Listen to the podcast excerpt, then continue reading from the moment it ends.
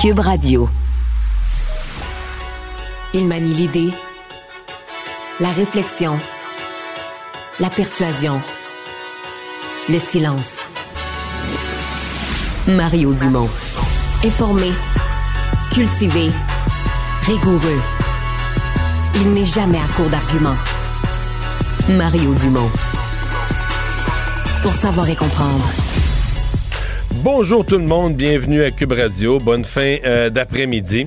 Eh bien, euh, il y a eu une première rencontre euh, au sommet pour décider de ce qu'on va faire avec les partis d'opposition. Il n'y en est pas ressorti grand-chose, sinon que les discussions vont se reprendre. Est-ce que le PQ, est-ce que Québec solidaire va obtenir leur reconnaissance? Puis là, en parallèle il y a toutes les questions du serment. Et euh, la rumeur de dernière heure, c'est que le gouvernement de la, de la CAQ, Simon Jolin Barrette, arriverait assez tôt euh, dans le mandat, donc assez vite dans le mandat avec son projet de loi pour soustraire le Québec, pour soustraire les députés du Québec au serment au, au roi. Donc, est-ce que ça va débloquer la situation? Ou est-ce que ça va la débloquer pour tout le monde? Est-ce que ça pourrait débloquer la situation pour Québec solidaire? Québec solidaire qui sont un peu moins peinturés dans le coin, qui pourrait dire, ben oui, nous, ça nous plaît. Là, on va, on va prêter le serment une dernière fois. On va se boucher le nez, on va prêter le serment une dernière fois. Mais on va aller travailler sur un projet de loi. Est-ce que ça pourrait placer dans une situation difficile le Parti québécois? Mais enfin, donc on est toujours là-dedans, euh, dans cette, euh, ces discussions entre partis en vue de la rentrée parlementaire du mois de, euh, de la rentrée parlementaire de la fin novembre. Tout de suite, on va rejoindre l'équipe de 100% Nouvelles. 15h30, on est avec Mario Dumont en direct des studios de Cube Radio. Mario, nouvel écueil entre Québec et Ottawa sur la question de l'immigration. Ottawa qui annonçait hier son objectif d'accueillir au pays un demi-million d'immigrants par année à partir de 2025. À Québec, François Legault, lui, euh, dit qu'il est campé sur sa position d'en accueillir seulement 50 000 par année. Alors, est-ce qu'on se dirige tout droit vers un nouvel affrontement? Oui, mais c'est plus qu'un affrontement de, de, vision de gouvernement ou une chicane de qui va avoir les pouvoirs en telle ou telle matière. C'est euh, ce que propose le gouvernement Trudeau, ce n'est plus ni moins qu'une révolution pour le Canada qui change tout. Là. Euh, au rythme où va augmenter la population du Canada, un demi-million par année. Là. À tous les deux ans, tu as un million de nouveaux arrivants. Euh, tout à fait incompatible avec la politique du Québec de francisation des nouveaux arrivants qui t'oblige à avoir un rythme plus modéré, de prendre le temps d'avoir des cours de francisation, etc. Donc, on est, on est sur, vraiment sur deux planètes absolument incompatibles. Et là, on comprend la conséquence le gouvernement fédéral annonce quelque chose qui va faire une croissance très rapide de la population du Canada à 500 000 par année, et le Québec en ayant juste 50 000, ça veut dire que le poids du Québec dans le Canada va fondre. On était il y a quelques années un quart de la population du Canada. Dans 15 ans, on va être un cinquième en descendant. Donc le, le Québec va devenir une province tout à fait insignifiante, peu pesante dans le Canada. Il faut comprendre, c'est pas juste un conflit de juridiction comme les chicanes sur la santé. En ce qui me concerne, c'est que c'est une complètement une transformation des rapports du Québec et du Canada et forcément du gouvernement du Québec et du Canada. Je ne sais pas jusqu'à quel point à Ottawa, ben, non, on semble être sur une autre planète, mais je sais pas jusqu'à quel point parce que ça nous est annoncé comme ça, comme un état de fait, pas, pas d'études d'impact, il n'y a pas eu vraiment de débat, pas de discussion publique, pas de débat public là-dessus. Ça nous est lancé comme ça. Bon, ben, à partir de 2025, les, les taux d'immigration montent de chaque année, puis ça va être un demi-million à partir de 2025. Mais je ne sais pas comment on peut annoncer une telle transformation d'un pays sans que ce soit discuté, débattu, sans que les partenaires, les provinces puissent le voir venir. Mais je ne sais pas jusqu'où ça peut mener, sincèrement. Euh, c'est beaucoup plus gros en ce qui me concerne que tous les, conflits précédents entre les gouvernements. Mais toutes les provinces veulent une augmentation des seuils d'immigration. Il y a seulement le Québec qui semble seul dans son camp actuellement. Alors, est-ce que c'est pas euh, M. Trudeau ne se rend pas à ce que la majorité réclame? Je comprends? Parce qu'ailleurs, au Canada, ben, toutes les provinces. Je pense que les francophones des autres provinces, là, j'ai entendu plusieurs représentants des communautés francophones qui sont extrêmement inquiets, euh, qui voient qu'elles vont être noyées. On vise un objectif à peu près de 4,4% de francophones dans tout ça. Donc, euh, c'est aussi, c'est pas juste le déclin du poids du Québec dans le Canada, mais c'est le déclin ahurissant du français euh, dans le Canada. Mais oui, effectivement, le Canada, le, discours, c'est problème de main-d'œuvre, problème de productivité y a une seule solution, c'est l'immigration, puis envoie par là. Euh, ça semble être la direction, évidemment, que prend le Canada. Alors, c'est pour ça que je dis, euh, le Québec le Québec est complètement piégé là-dedans. Et c'est pas juste une petite affaire de juridiction que tu dis, bon, ben garde, là, on va changer ça l'année d'après. Non, c'est qu'à tous les deux ans, t'as un million de nouveaux citoyens du Canada, t'as un nouveau Canada qui se construit beaucoup plus populeux. Puis le Québec est plus dedans. Le Québec est un wagon à côté sur un autre rail. Alors, euh, je sais pas. Sincèrement, je sais pas où ça va conduire. Je sais pas comment le gouvernement de M. Legault, euh, bon, qui aujourd'hui a quand même exprimé un désaccord, mais pas tant que ça levé le ton. Je sais pas comment il voit ça. Je sais pas comment François Legault, qui dit maintenant, nous autres, notre Québec, il se fait à l'intérieur du Canada. Je sais pas comment François Legault va pouvoir inscrire sa vision à l'intérieur de ce nouveau Canada, parce qu'on le connaît pas. Le Canada que Justin Trudeau est en train de construire, c'est un tout nouveau Canada des prochaines années qu'on va découvrir. Mais c'est une révolution que, très radicale, d'ailleurs. On oublie. C'est drôle, si quelqu'un proposait d'arrêter complètement l'immigration, de ramener ça à zéro, on dirait c'est un méchant capoté radical. Mais quand c'est pour hausser les seuils d'immigration, le chiffre est jamais assez gros pour qu'on dise Wow, attends un peu, là. donc, Justin Trudeau, en quelques années, va avoir doublé l'immigration au Canada. On n'entend pas de voix dans les médias, personne dire ouais, c'est radical comme changement, mais pourtant, sincèrement, ça l'est. Comme transformation du Canada, on peut être d'accord euh, avec ce changement radical, mais on peut pas dire que c'est pas un changement radical de ce que le Canada est en train de devenir, et encore plus d'un point de vue québécois où on n'est pas capable de suivre, à moins d'abandonner euh, le, fait français. Il y a l'intégration à la culture canadienne. Certains pourraient se demander, en effet, si on a les moyens au Canada d'intégrer ah, autant de personnes, d'accueillir ces gens-là convenablement, Marie. Mais là, Raymond, il y a deux aspects. Il y a l'aspect terre à terre. Donc, est-ce qu'on a, exemple, on a une crise d'habitation au Canada? Est-ce qu'on a de l'habitation? Est-ce qu'on a les services? Est-ce qu'on a les services de santé pour ces gens-là? Ça, c'est une question intéressante. L'autre question, est-ce qu'au Canada, on s'intéresse à une intégration culturelle de ces gens-là? Une intégration. Mais là, moi, je comprends. Je suis pas dans le Canada anglais, j'en fais pas mais ce que je comprends, c'est que dans le Canada post-national de Justin Trudeau, il n'existe plus d'identité canadienne. Donc, on se dit la langue, c'est l'anglais, puis comme c'est la langue planétaire, c'est la nouvelle langue internationale, tout le monde va l'apprendre. Donc, on, coche l'anglais, pas de problème, tout le monde va s'abonner à Netflix, tout le monde va apprendre l'anglais. Puis on se dit, pour le reste, l'intégration à une culture canadienne, ben ça n'existe pas. Fait que tu t'intègres. À partir du moment où une culture canadienne n'existe plus, on s'attend que les gens s'intègrent à quoi exactement? Donc, c'est pour ça que c'est un autre monde, un autre Canada, une autre réalité que Justin Trudeau est en train de construire. C'est très, très difficile de voir comment, François Legault, qui dit, moi, je veux inscrire mon, ma vision du Québec à l'intérieur du Canada, comment il va réussir à faire aligner les morceaux de casse-tête pour inscrire son Québec dans ce nouveau Canada. Parlons de ce qui se passe à Québec. Réunion des leaders parlementaires aujourd'hui pour discuter de la reconnaissance parlementaire de Québec solidaire et du Parti québécois. On le sait, ça prend 20% des votes ou 12 députés pour être reconnus comme parti officiel à l'Assemblée nationale. Euh, le PQ n'en a que trois députés. Ça s'annonce assez corsé, particulièrement pour la formation de M. Saint-Pierre Plamondon, n'est-ce pas? Ben, D'autant plus que tu sais, a priori, quand on demande aux gens de Québec solidaire, ils disent oui, oui, nous on a des démocrates, on veut que tout le monde soit reconnu, puis tout ça. Mais moi, je pense qu'en cours de route, les gens de Québec solidaire qui ont 11 députés, donc eux, leur reconnaissance, il y en avait 10 la dernière fois, ils avaient obtenu une reconnaissance. Là, ils en ont un de plus. Fait qu'ils peuvent penser que leur reconnaissance est plus atteignable. Et moi, je pense qu'en cours de négociation, il n'y aura aucune solidarité entre Québec solidaire et le Parti québécois. Le Québec solidaire va, ça va être, comme on dit, là, au plus fort la poche, chacun pour soi. Mhm. Puis Québec solidaire va obtenir ce qu'il peut obtenir, puis va laisser, euh, au besoin, va laisser le PQ euh, traîner en arrière. Là. Et le Parti québécois c'est une des inquiétudes que, j'aurais si j'étais dans le Parti québécois. Je trouve qu'on a mis au Parti québécois beaucoup d'énergie, beaucoup d'emphase, beaucoup d'espace médiatique euh, sur la question du serment. Euh, du serment au roi. Alors qu'en ce qui me concerne, pour le, bien du Parti québécois, pour ces quatre prochaines années, pour sa capacité de passer son message, la, la, vraie bataille à mener, c'est celle d'une reconnaissance quelconque.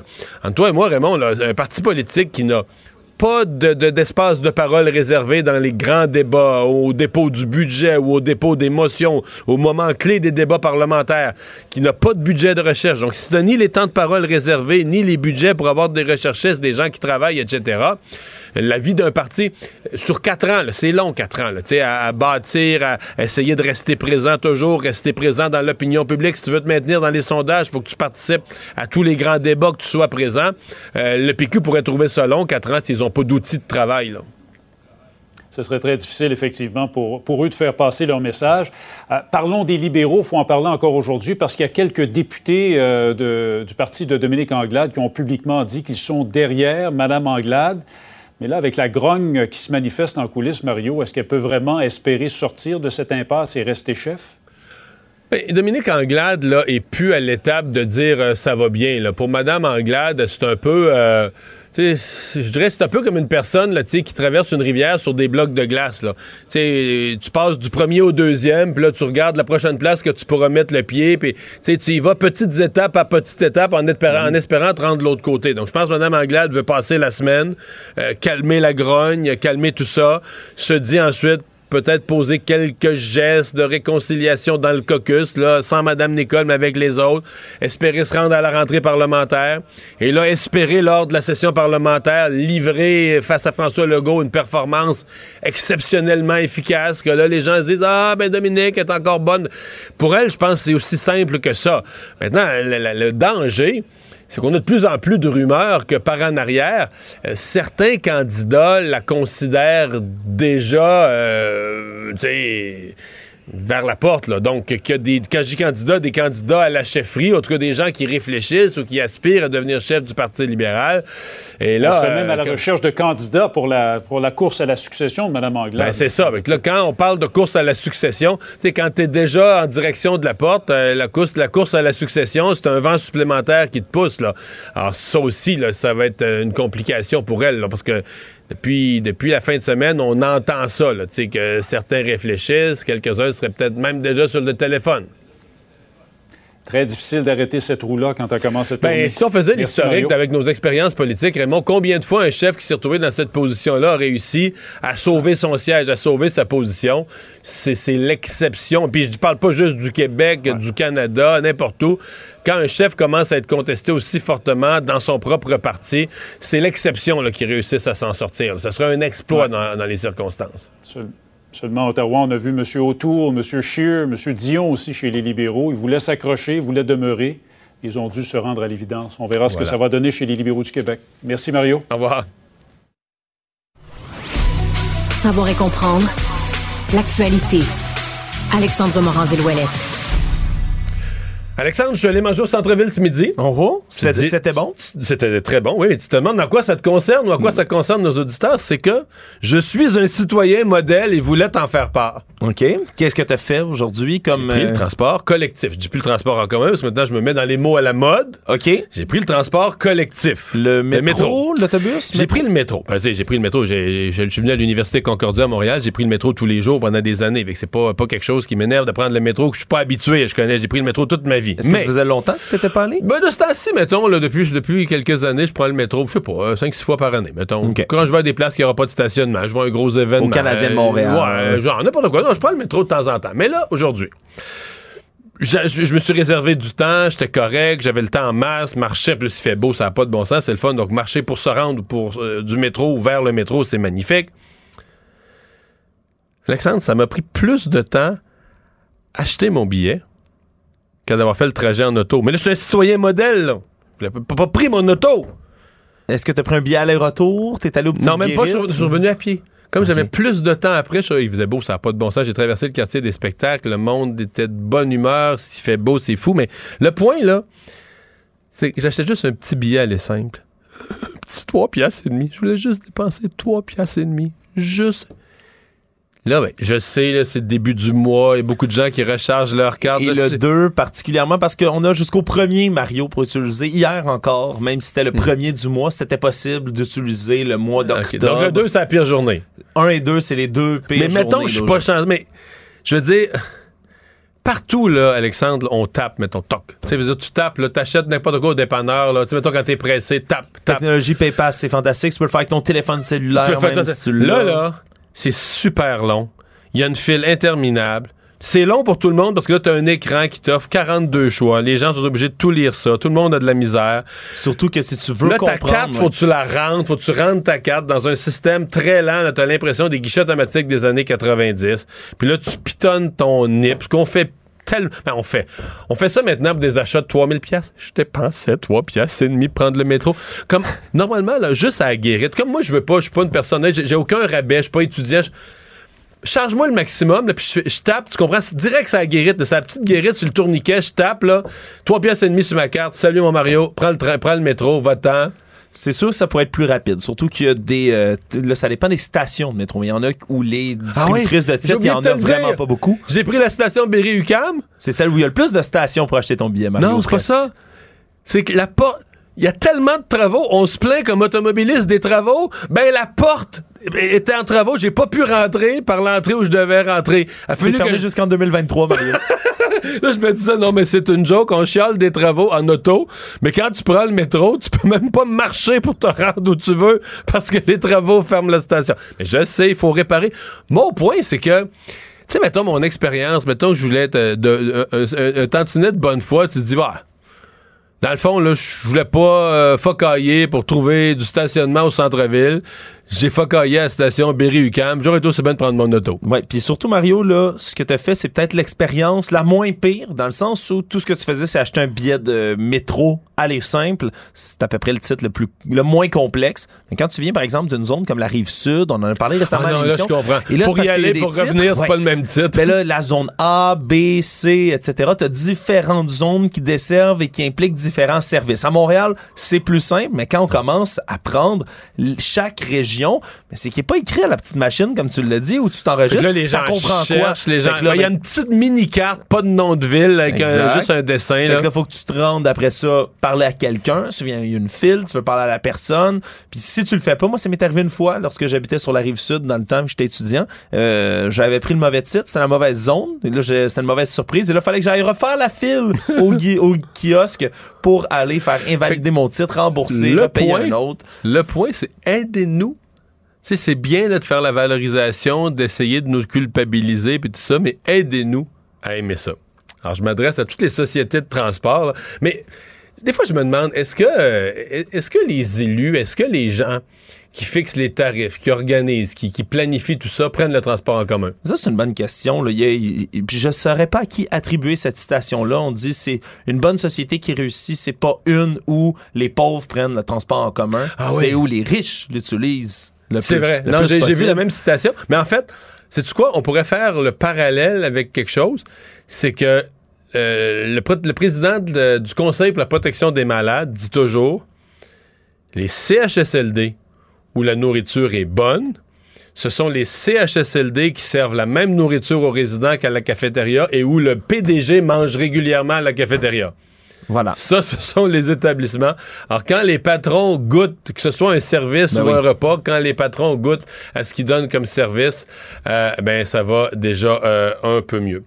Euh, dans les nouvelles du jour, il y a cette histoire, Alexandre, de Vincent Marissal, député de Québec solidaire, qui s'est confié, mais qui s'est confié sur un débat, on ne peut plus d'actualité, qui s'est confié à notre collègue Benoît Dutrisac. Oui, aujourd'hui, on reparlait à Benoît Dutrisac, mais une première affirmation qu'ils avaient Antoine Robitaille un peu plus tôt hier euh, parler à son orthopédiste parce que entre autres Vincent Marcel lui a un problème, il doit se faire arranger les deux hanches. Sauf que les opérations dans le public, on le sait, c'est extrêmement long parfois, il patiente depuis un an pour avoir ces deux hanches. D'ailleurs, là, il boite, je pense qu'il marche avec un support, une canne. Ah, il a une canne, Vincent, Vincent Marissal, il a une canne, d'ailleurs, et oui, il doit se déplacer difficilement, même s'il avoue lui-même qu'il est capable quand même dans ses fonctions-là de se promener, de par se contre, déplacer. Ce qu'il dit, c'est que s'il travaillait physiquement, s'il travaillait euh, comme camionneur avec euh, besoin de, de déclocher, là, il y a un ça problème. Serait pas mal plus difficile. Sauf que euh, là, il a parlé à la secrétaire de son orthopédiste et il a appris certaines choses par rapport à l'orthopédiste en question.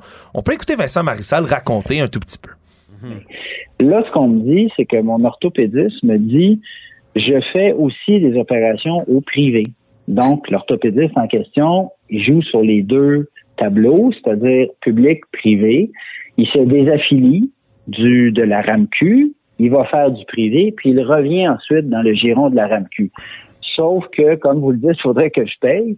Euh, pour deux hanches, là, on me faisait ça à 35 000 Donc, près de 35 000 Mais ce qu'on comprend, c'est que cet orthopédiste en question, lui, mais se désaffilie de temps en temps de ses fonctions Oui, au public et pendant sa pratique publique, va solliciter des clients, ni plus ni moins. Ah, je comprends que c'est long, M. Marissal.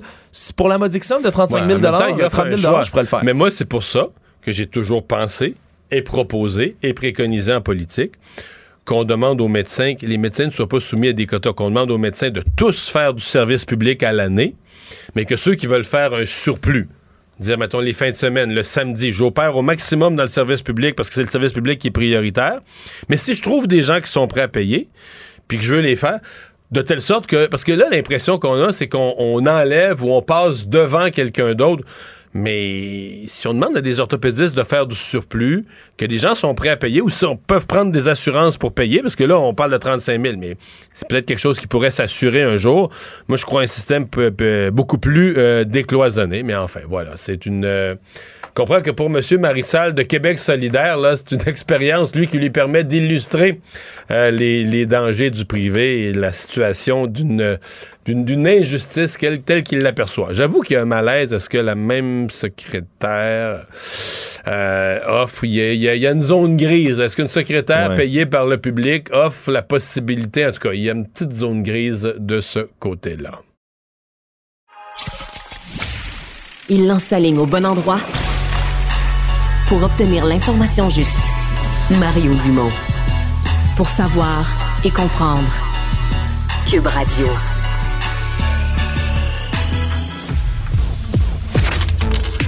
Économie, finance, affaires, entrepreneuriat. Francis Gosselin. Bonjour, Francis. Salut Mario, comment vas-tu? ça va bien. C'était au tour de la Fed d'aujourd'hui, la Banque centrale des États-Unis, de se, se mettre à jour, de faire sa mise à jour au niveau des taux d'intérêt. Et ils ont donné un autre grand coup.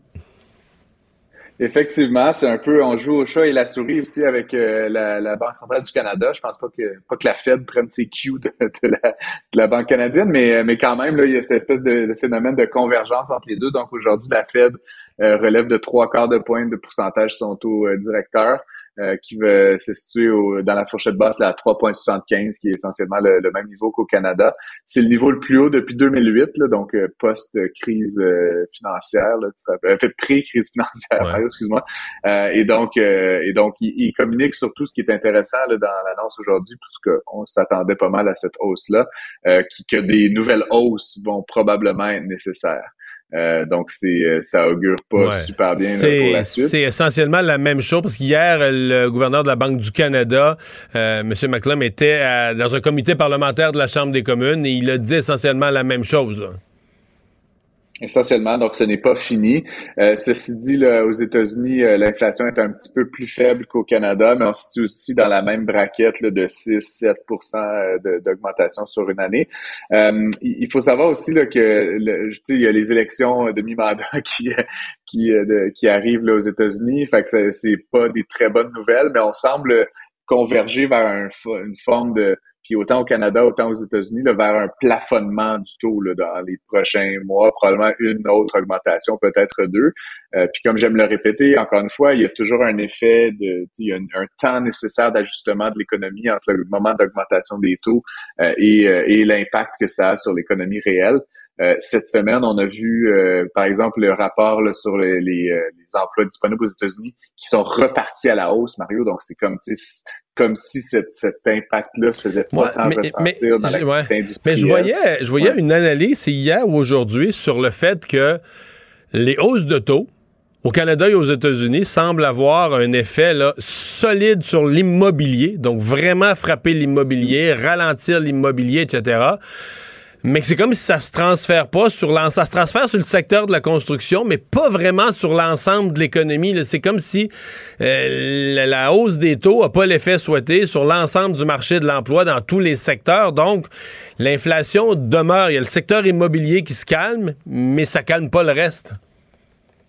Non, effectivement, mais là, il faut juste comme il y a toujours ces effets de second degré. Ouais. Si tu te rappelleras 2008, ça a commencé avec une crise immobilière, bon, qui était spéculative là, et tout ça, mais ça reste que même si elle n'est pas tant que ça spéculative, par exemple au Canada, si les taux augmentent comme ils le font, puis que tu élimines euh, énormément d'acheteurs du marché, ça va faire l'équivalent d'un effondrement comme s'il y avait une bulle. Et ça, ben, comme on sait, la construction au Québec, aux États-Unis, c'est un secteur hyper important.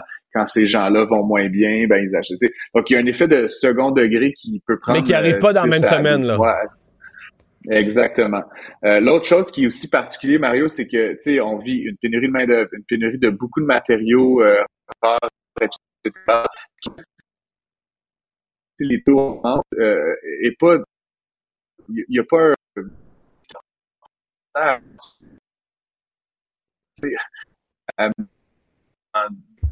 euh, et, euh, et, donc, ça, ça comme dit, ça n'a pas d'impact souhaité sur l'investissement des entreprises. Un studio de jeux euh, bien connu à Montréal qui a fermé.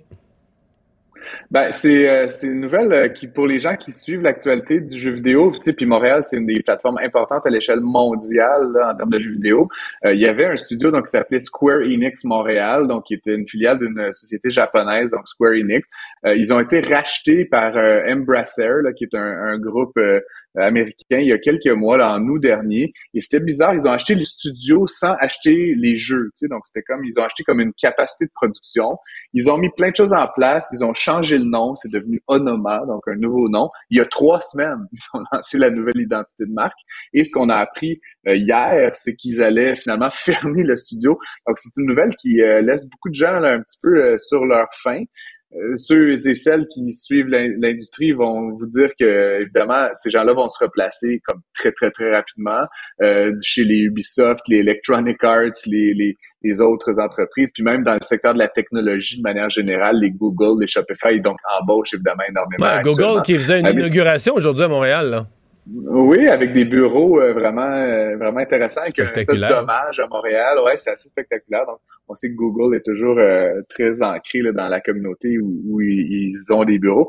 Mais tout ça pour dire donc Square Enix, là, malheureusement, belle entreprise, bel, beau studio le montréalais est liquidé en fait du jour au lendemain. et puis ça pose évidemment la question, Mario, toujours, tu sais, c'est quand même une industrie qui reste très largement subventionnée.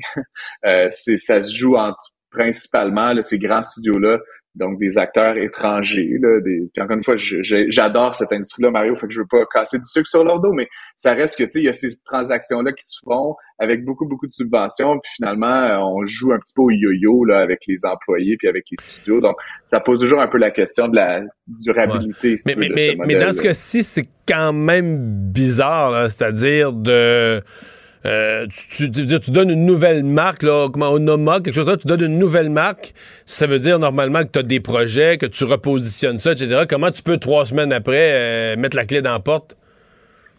C'est très étrange, comme je te dis, Mario, puis euh, on n'a pas, on n'est pas dans le secret des dieux. C'est comme s'ils avaient fait une erreur, mais tu sais, à quelques mois de différence. ils ont décidé d'acheter un actif, finalement, ils ont décidé qu'ils n'en avaient pas besoin, puis selon pas mal d'indicateurs, je vous disais sur Bloomberg, par exemple, que ça serait une mesure de couper des coûts, mais tu sais, pourquoi l'avoir acheté à ce moment-là? Faut dire que Square Enix est associé avec un autre studio qui s'appelle Eidos, donc qui est la même propriété. Il y a donc certains de ces employés-là. Je pense que chez Square Enix, il y avait un peu plus de 200 salariés.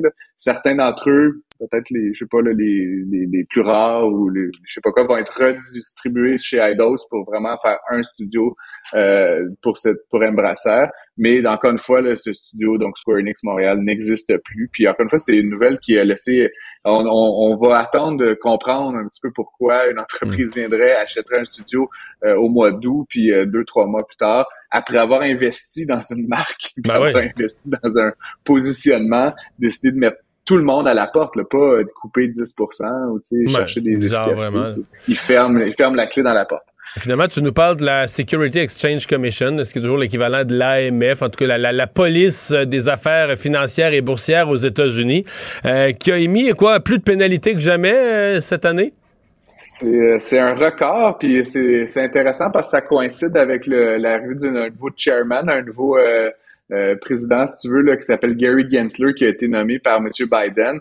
la Securities and Exchange Commission, donc c'est l'AMF sud-américaine, qui ont euh, obtenu 6,4 milliards de dollars en pénalité auprès des entreprises euh, donc qui sont cotées euh, en bourse. ça correspond, le, le record précédent, je pense, c'était de 4 milliards. donc, c'est vraiment une augmentation très, très, très importante. Qu'est-ce qu'on reproche à des entreprises dans ces cas-là? C'est généralement, c'est de, de, tromper les investisseurs, de tromper les actionnaires, soit en faisant, en quoi, en dorant la pilule dans les états financiers, faisant des actifs qu'on va surévaluer. C'est quoi? C'est le mensonge dans la dans les documents publiés. C'est ça la grosse condamnation? Euh, c'est évidemment souvent celle qui, euh, qui amène les plus grosses ou les plus spectaculaires pénalités, mais ce que j'en comprends, euh, c'est que c'est 6,4 milliards fait de 1 million, là, 5 millions, 3 millions de pénalités. évidemment, tu as de la fraude, tu as toutes sortes de, de comportements, de mauvaise représentation des chiffres.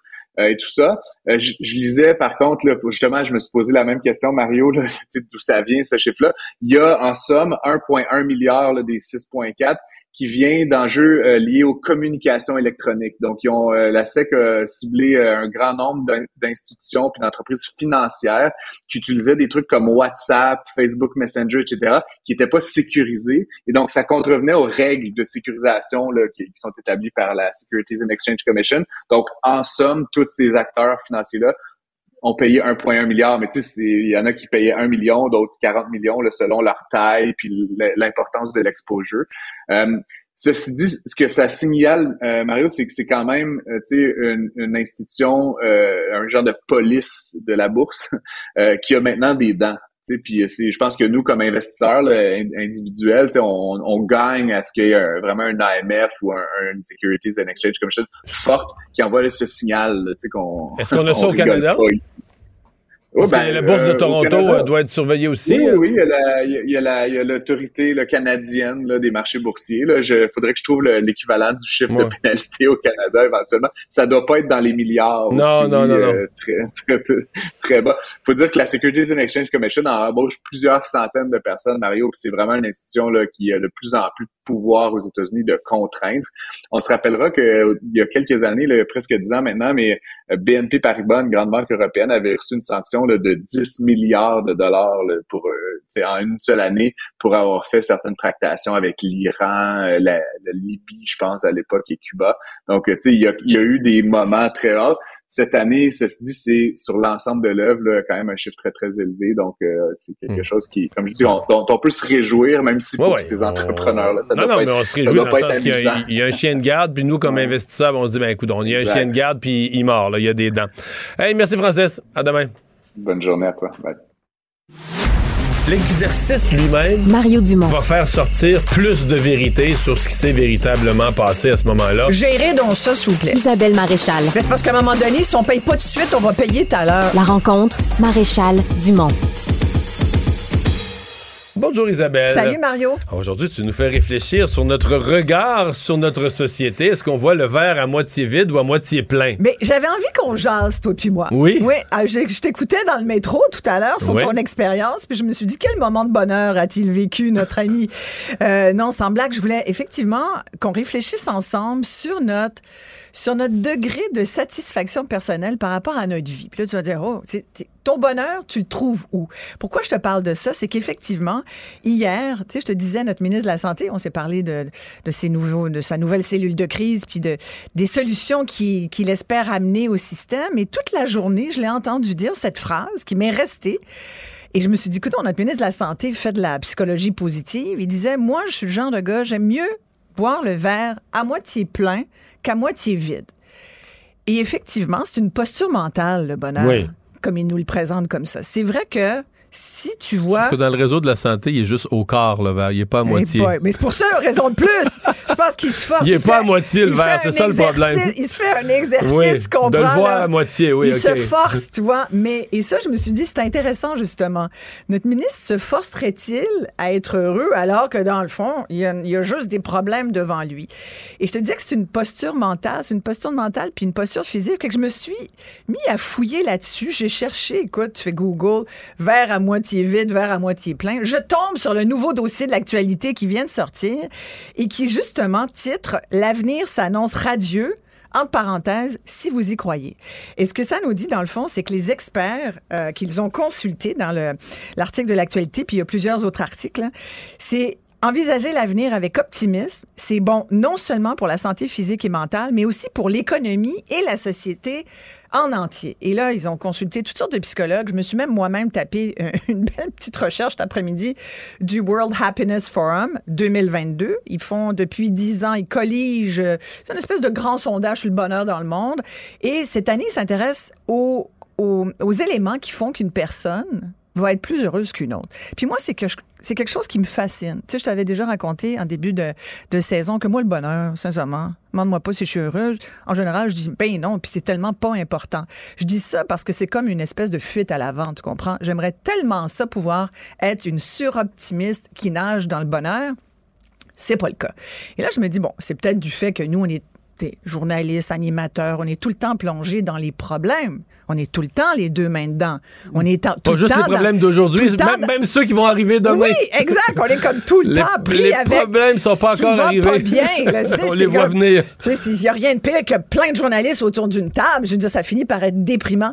Mais tout ça pour dire que justement, qu'est-ce qui fait qu'on est plus heureux euh, et plus optimiste par rapport à aux, événements qui nous sont amenés dans la vie. Et je te disais, je me suis tapé donc cette étude euh, qui est très intéressante. Il y a eu, il y a eu des tests qui ont été faits, des sondages de faits autour et surtout des études au fait de, auprès de, de, de jumeaux. Tu as des jumeaux identiques à 100 bagage génétique, là. Euh, pareil. pareil. Puis tu as des jumeaux, ce qu'ils appellent euh, des jumeaux moins identiques avec 50, des jumeaux, des, des twins, des brother twins, comme ils appellent, c'est-à-dire des jumeaux qui partagent 50% à peu près de bagages génétiques. En conclusion, je vous résume euh, l'étude de plusieurs pages. Euh, ce que ça dit, c'est que des jumeaux 100% bagages identiques, même si tu les sépares à la naissance, ils sont allés vraiment dans, hein, dans approfondi, même s'ils sont séparés, ils vont avoir la même propension à être, à être heureux. Ils vont avoir le même, leur bagage génétique quasi similaires ou assez similaires. Les, dans le fond, les avantages et font de ces jumeaux identiques des personnes plus heureuses que des jumeaux non identiques, même séparés à la naissance dans des environnements différents. Ce que ça veut dire, un, qu'est-ce qui fait que ton bonheur est plus important que celui du voisin? Si tu as été, d'abord, tu peux avoir une propension génétique au bonheur. Il y a des gens qui sont effectivement nés plus heureux que les autres. Après, dans quel environnement as-tu agi? As-tu été élevé?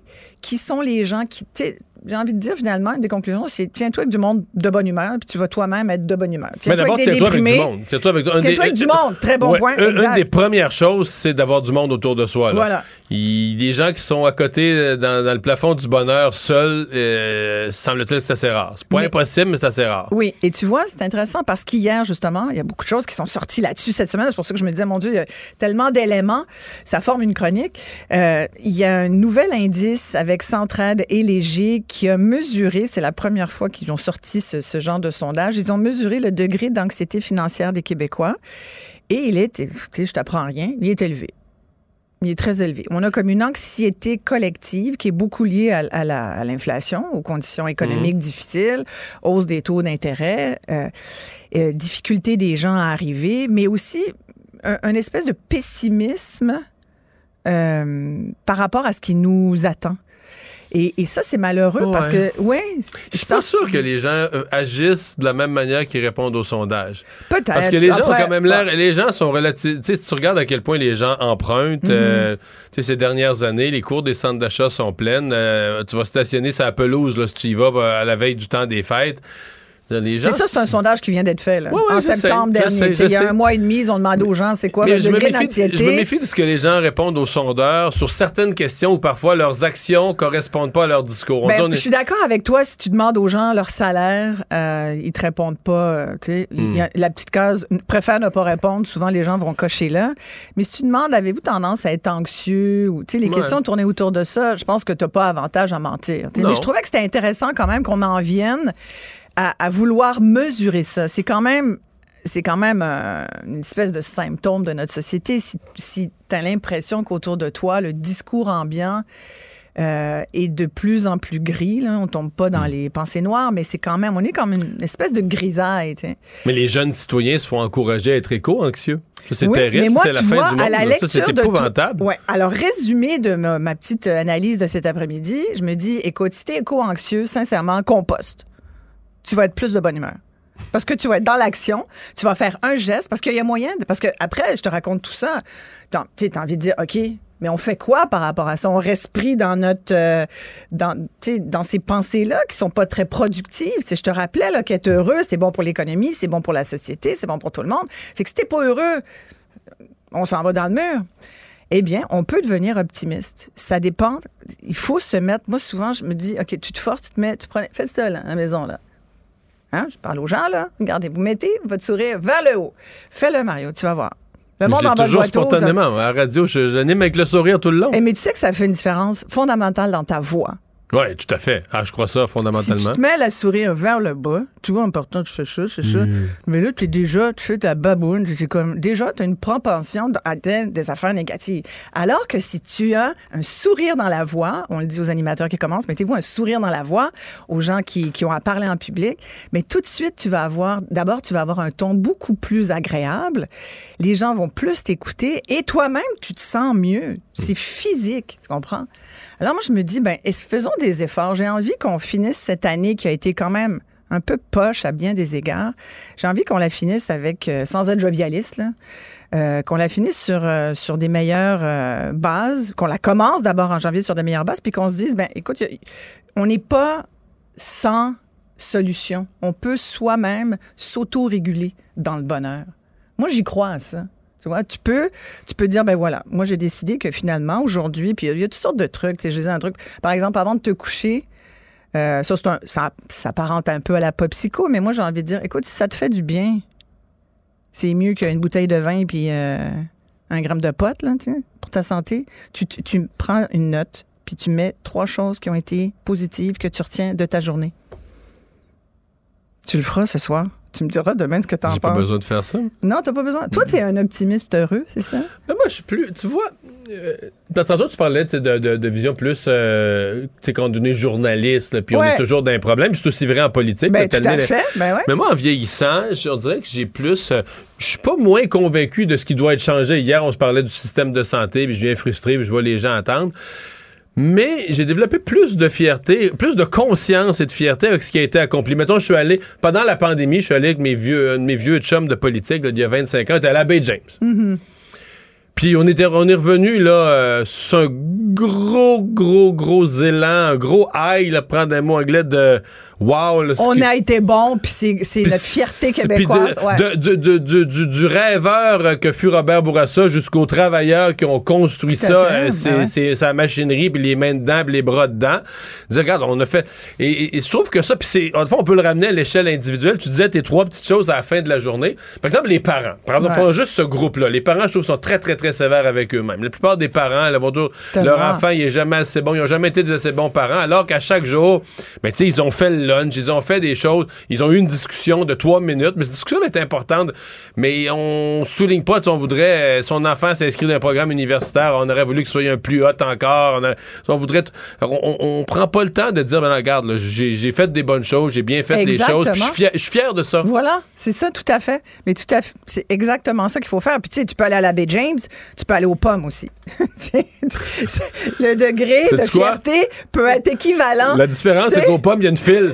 Puis à Bay James, tu prends la route ah, de Bay James, il n'y a pas de fil. C'est ça. C'est un petit peu plus loin, par exemple. Un peu plus loin, puis mais, mais tu sais ce que je dire. C'est 1000 km, il n'y a pas de fil. Mais c'est de faire quelque chose aussi, c'est de faire des activités. Tu parlais d'isolement. L'isolement, on l'a vécu pendant la pandémie. Je pense que notre niveau d'anxiété euh, sociétale actuelle est encore très influencé par les deux dernières années qu'on vient de vivre.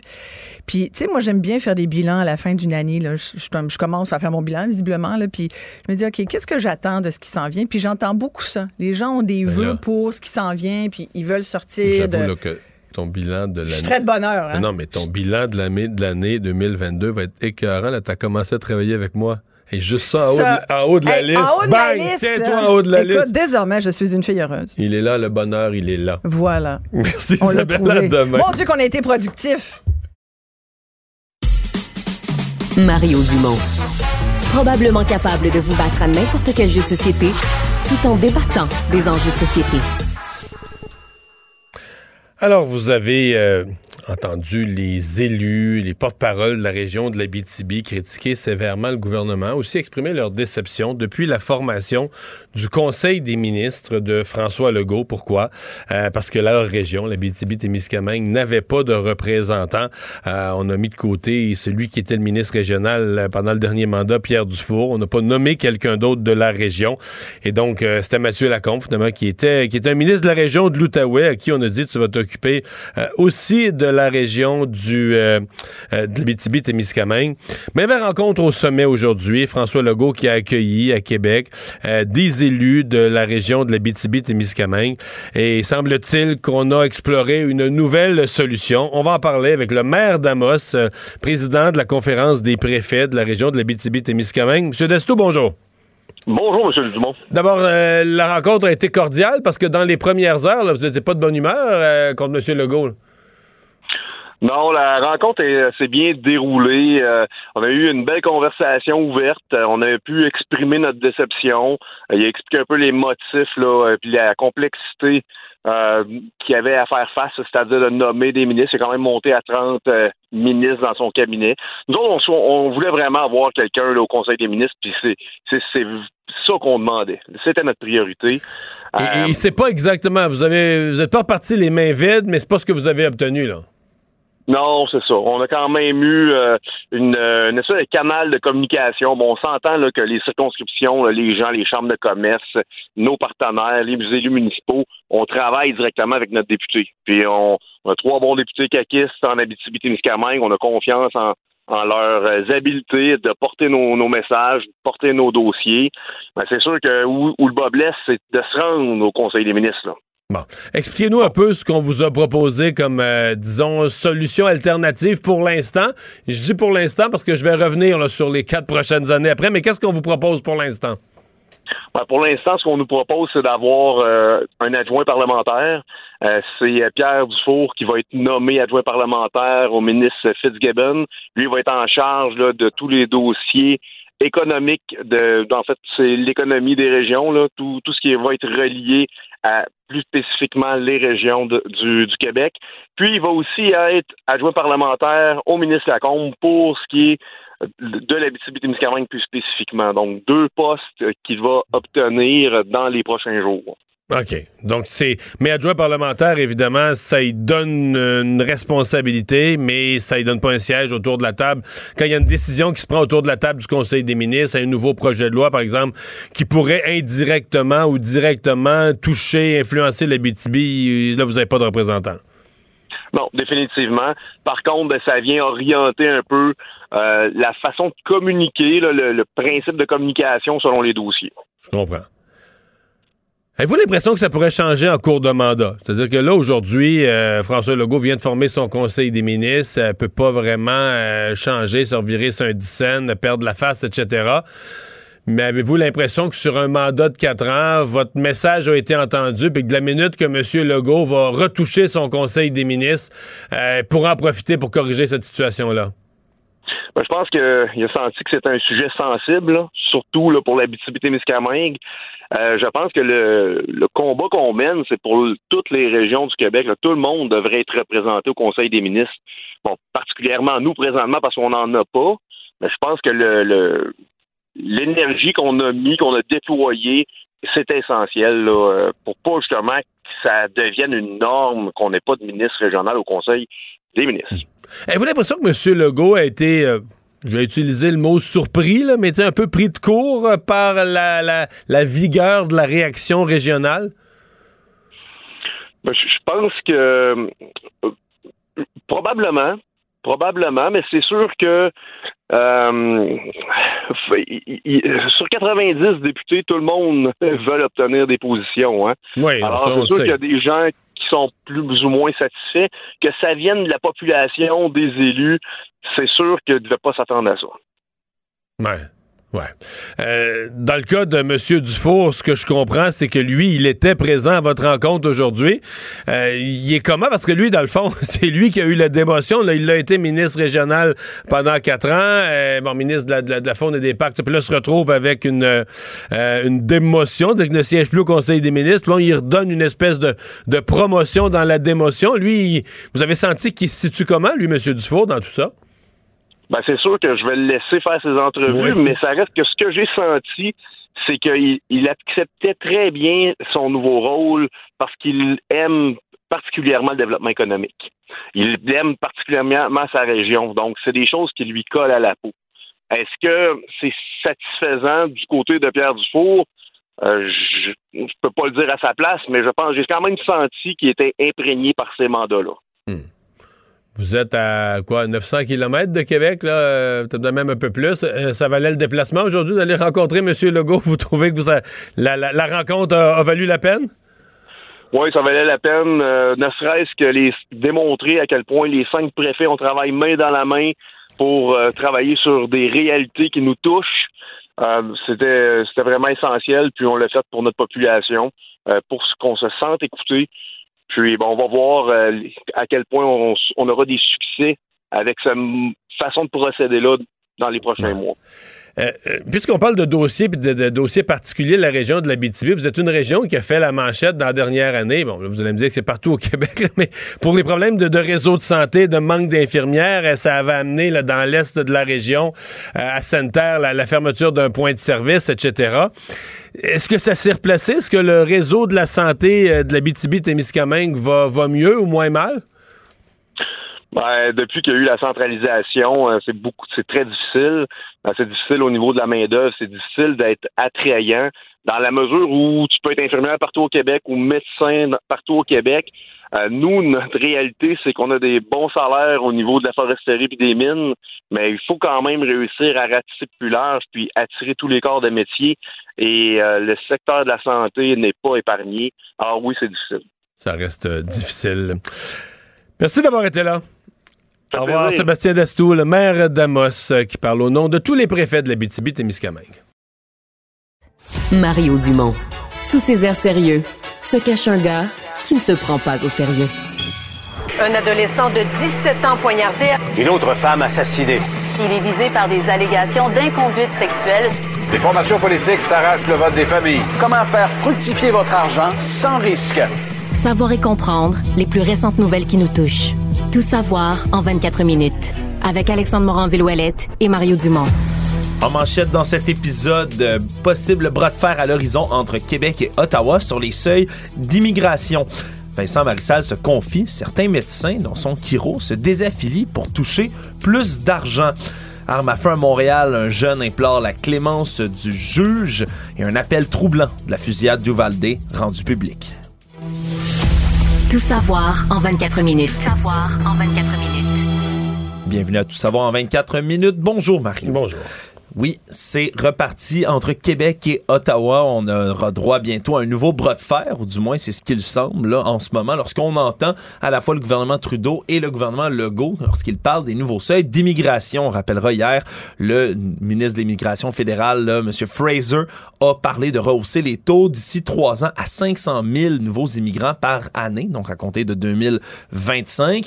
François Legault, ce matin, qui s'est exprimé en disant que déjà à 400 000, il y avait des problèmes pour la sauvegarde garde du français dit que le seuil d'immigration à 50 000 ici au Québec, déjà là, celui qui est visé par la CAC pour son prochain mandat. On dit que déjà là, on a de la difficulté à arrêter le déclin du français. Et comme M. Legault le faisait remarquer, mais si on fait 23% à peu près, là, donc de la population, proportion québécoise sur les 500 000 qui viendraient, mais c'est presque le double de ce que propose le parti qui propose d'accueillir plus d'immigrants ici durant la dernière campagne électorale qui est à savoir Québec solidaire.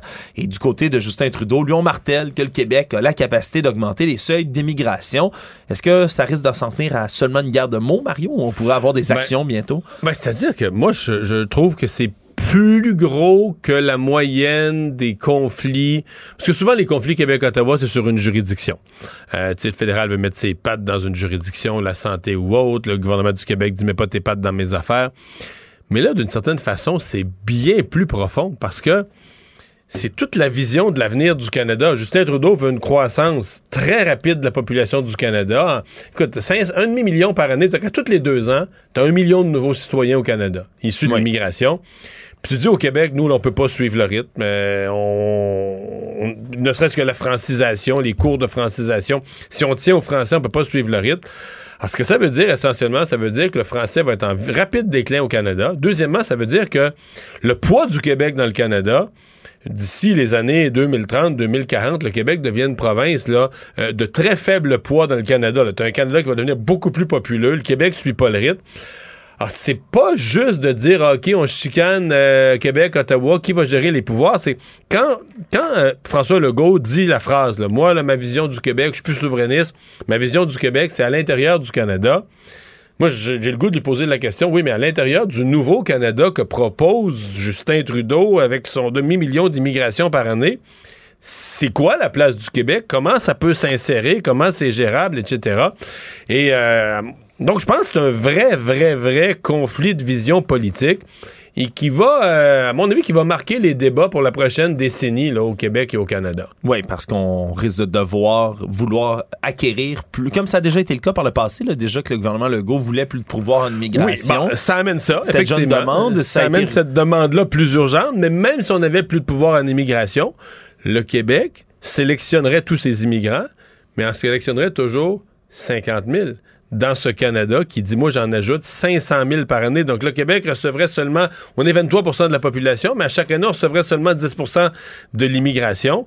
Et c'est impossible. Pour le Québec, suivre le rythme que Justin Trudeau propose, là, ce serait, serait, minimum 115 à 120 000 nouveaux arrivants par année. Pour faire ça au Québec, ça veut dire on oublie le français, on oublie la francisation, on oublie tous les programmes de francisation. On dit, OK, on ouvre les portes, des gens vont rentrer, puis euh, ils vont parler la langue qu'ils vont parler, puis s'ils s'installent dans l'ouest de Montréal, ils vont tout apprendre l'anglais, c'est pas plus grave que ça. Et je pense pas que jamais François Legault va donner le feu vert à ça. Donc, on est, euh, le Québec, moi, le mot qui me vient à l'esprit, le Québec, on est coincé dans cette nouvelle vision de Justin Trudeau. Actualité. Tout savoir en 24 minutes.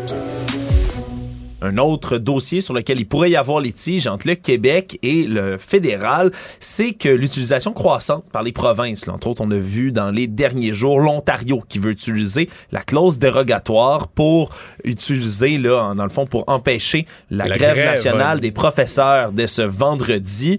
Euh, et, et, en voyant ça, ben c'est là, c'est le NPD en ce moment qui veut demander un débat d'urgence au Parlement pour débattre du, de la clause dérogatoire, clause dérogatoire qui, on rappellera, a été utilisé par le Québec pour la loi sur la laïcité de l'État dans les dernières années. Et pour la loi sur la loi 96 sur le français aussi. Là. Exactement. Donc deux fois où on a utilisé la clause dérogatoire et comme l'Ontario ont décidé de l'utiliser eux aussi, ça a allumé là, des cloches dans la tête, entre autres, du député Matthew Green de l'Ontario, député néo-démocrate, qui avait été connu d'ailleurs ici au Québec parce qu'il avait appuyé des propos euh, d'un certain professeur de l'Université d'Ottawa. Il avait appuyé du racisme envers les Québécois. Puis supposément qu'il s'est il était raciste envers les Québécois, mais il s'était trompé. Il, avait pas, il s'était trompé dans ses mots. Là. Exact. Il avait dû se rétracter par la suite. Donc, lui veut déposer. Là, il, a adressé une lettre au président de la Chambre des communes.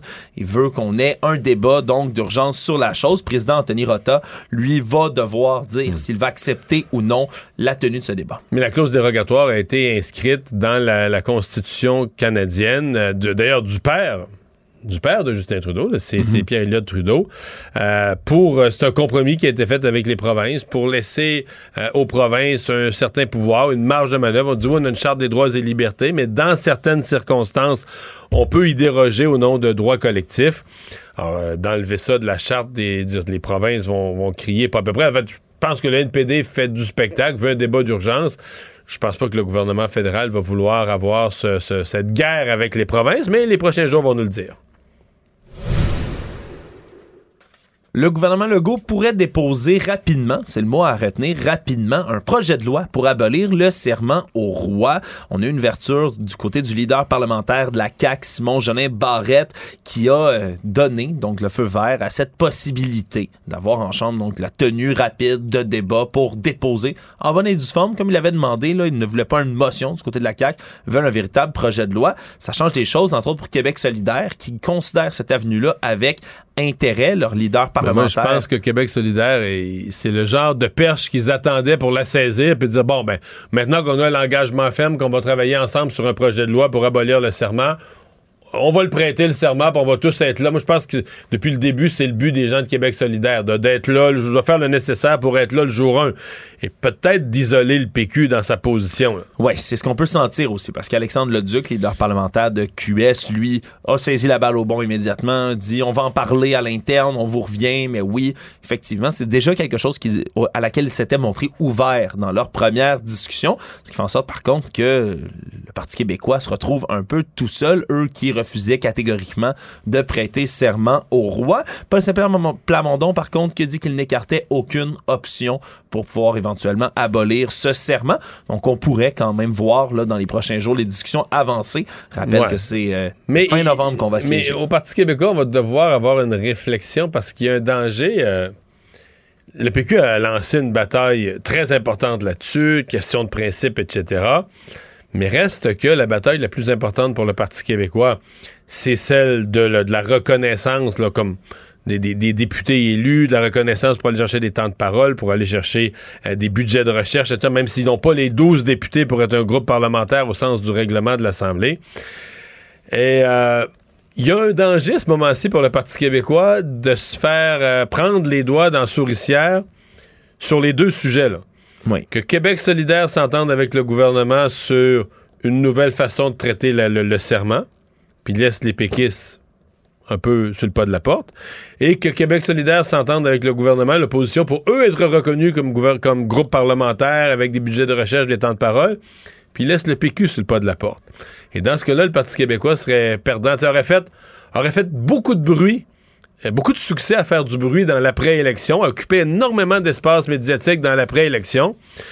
Mais, il ne pas les fruits de tout ça. Non, vraiment pas. Il se retrouverait à la veille de la rentrée parlementaire. La veille de la rentrée va être le 29 novembre.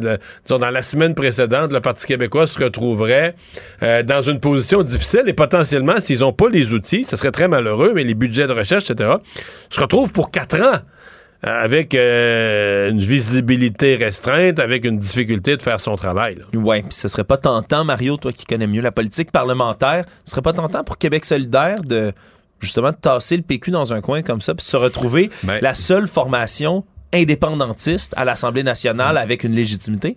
Et faut se souvenir que la CAQ, là, a toujours fait des, des jambettes au Parti québécois parce que la CAQ partage des voteurs avec le Parti québécois. Donc François Legault, lui, il n'y a pas de problème à donner de l'espace à Québec solidaire. Parce que le voteur de Québec solidaire, il votera pas CAC. Il votera jamais CAC. Ils sont un peu opposés idéologiquement. opposés idéologiquement. Donc, ils ont chacun leur clientèle. Puis, il y a très peu de gens, je dis pas que ça existe pas, mais quelqu'un qui passe de la CAC à Québec solidaire, puis qui retourne à la CAC, qui revient à Québec solidaire, c'est un voteur un peu égaré. Là, Alors qu'au Parti québécois, tu as des gens qui sont nationalistes, puis là, ben, ils sont un peu souverainistes, donc ils aiment le PQ, mais là, ils se disent, dans la pratique, le PQ est faible. Moi, si je suis nationaliste, ben, le parti qui est au pouvoir, puis qui est nationaliste, qui défend le français, puis tout ça, c'est euh, c'est la CAQ. Et donc, la CAQ pourrait avoir intérêt, euh, intérêt à dire, moi, je m'allie avec Québec solidaire pour laisser le PQ plus faible. Et, euh, donc, ça va être à surveiller, ça va être à surveiller, mais moi, je trouve que le Parti québécois est dans une situation de fragilité à l'heure actuelle. Savoir et comprendre tout savoir en 24 minutes sur les ondes de notre collègue Benoît Dutrisac. Ça a été rapporté par Antoine Robitaille, notre autre collègue, un peu plus tôt. On a eu les confidences de Vincent Marissal, le député de Rosemont pour Québec solidaire, qui a raconté son histoire, histoire avec son orthopédiste, un orthopédiste euh, qui doit éventuellement lui changer les deux hanches. Monsieur Marissal qui se déplace en ce moment avec une canne, doit avoir ce remplacement, une chirurgie qui l'attend depuis plus d'un an maintenant. Et là, euh, a appris de par la secrétaire de cet orthopédiste qui est payé par la RAMQ, la de l'assurance maladie du Québec, il a appris qu'il faisait, lui, de temps en temps, se désaffilier pour aller faire des chirurgies, mais au privé. Et donc, on lui a suggéré de faire faire sa, chirurgie plus tôt, mais en moyennant une somme quand même assez importante. On peut écouter M. Marissal qui raconte sa mésaventure. Là, ce qu'on me dit, c'est que mon orthopédiste me dit je fais aussi des opérations au privé. Donc, l'orthopédiste en question joue sur les deux tableau, c'est-à-dire public-privé. Il se désaffilie du, de la RAMQ, il va faire du privé, puis il revient ensuite dans le giron de la RAMQ. Sauf que, comme vous le dites, il faudrait que je paye.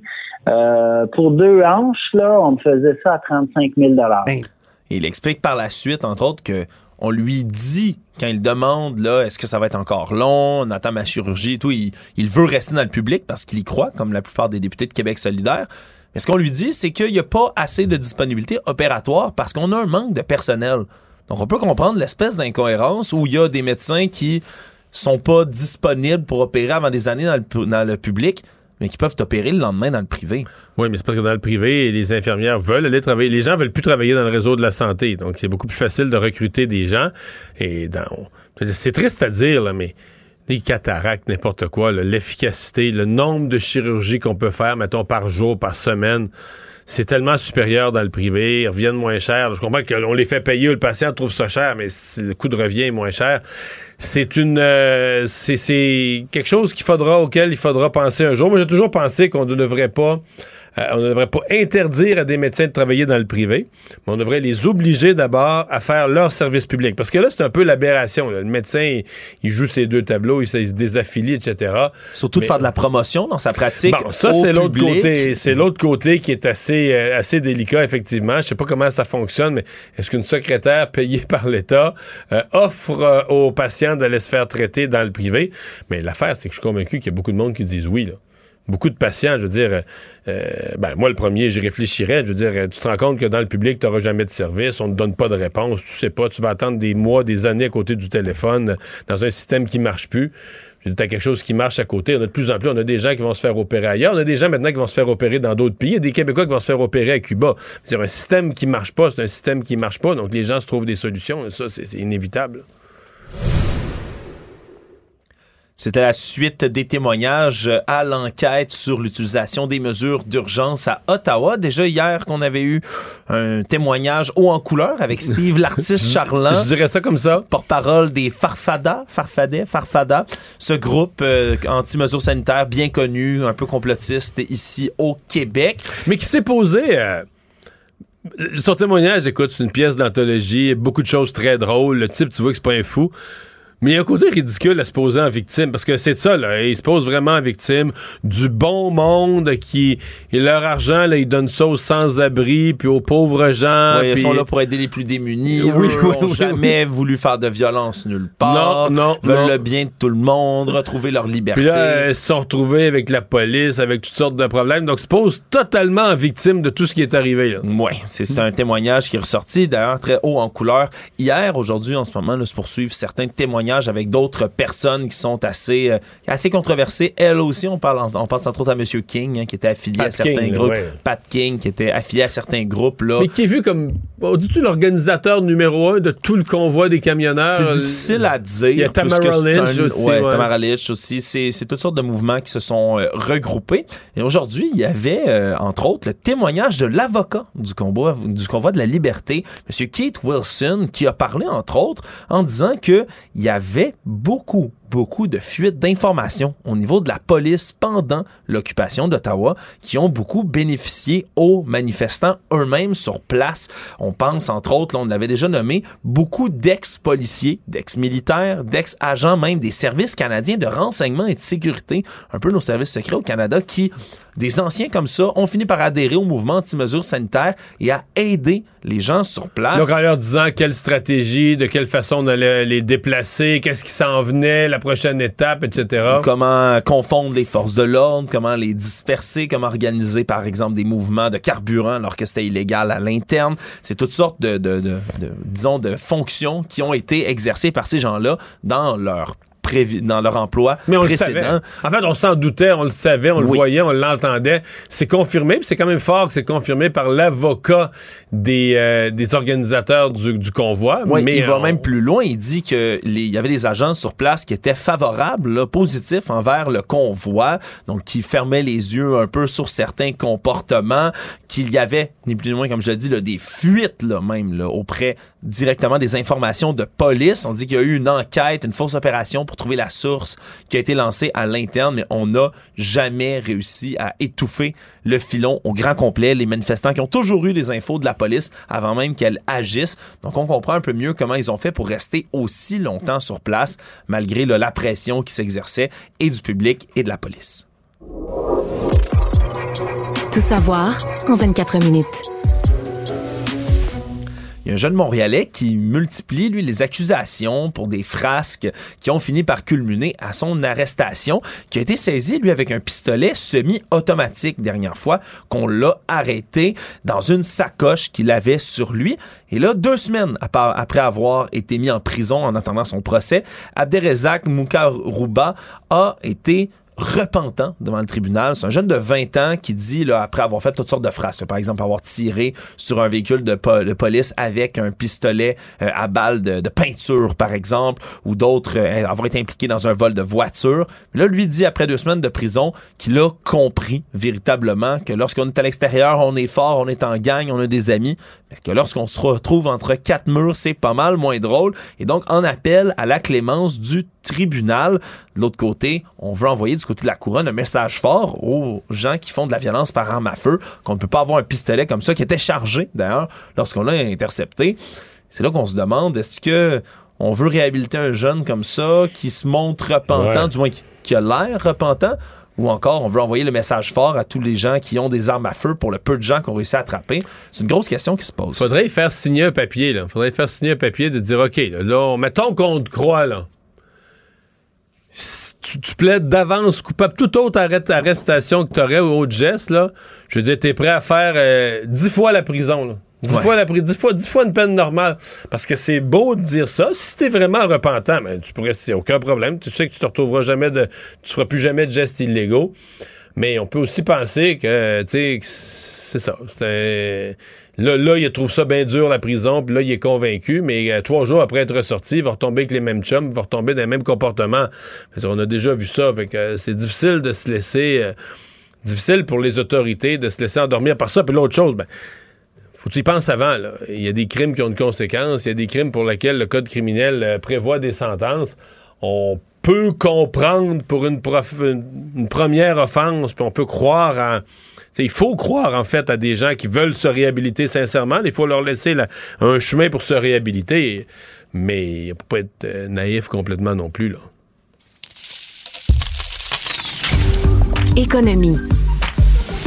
La Banque centrale américaine a relevé ses taux euh, à leur plus haut niveau en près de 15 ans. On a augmenté de 0,75 points de pourcentage. Donc, on est entre 3,75 et 4% en ce moment pour les taux. C'est le plus haut depuis janvier 2008 et on dit, encore une fois, comme du côté de la Banque du Canada, anticiper de nouvelles hausses de taux dans les prochaines semaines, dans les prochains mois, parce que l'effet sur l'économie qui se fait sentir, c'est des mois après. C'est ça. Mais comme d'habitude, on espère que ce soit la dernière hausse d'importance qui en reste peut-être peut-être une ou deux à coup de des petits coups d'un quart de point. Ça, c'est trois quarts de point. C'est tout Tu sais, c'est un, rythme de, hausse. Ah ouais, c'est des rythmes de hausse qu'on a rarement vus, après presque jamais vus.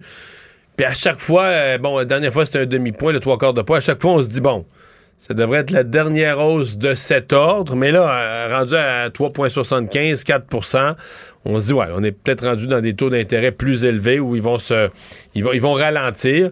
Euh, mais ce qui reste encore, moi, je pense qu'il reste encore une hausse en décembre, 0,25, peut-être une autre de 0,25 en début d'année 2023. Euh, mais, tant qu'on arrive en début d'année 2023, puis que l'inflation est toujours aussi problématique et ne se calme pas, bien, on est obligé de craindre que les banques centrales vont continuer à serrer la vis au même rythme. Ouais, et Joe Biden, de son côté, le président américain, mais lui, risque de perdre sa faible majorité démocrate au Congrès bientôt parce que c'est les élections de mi-mandat aux États-Unis le 8 novembre. Donc, ça arrive à très grands pas. Et c'est l'inflation qui est l'un des sujets principaux de l'urne en ce moment.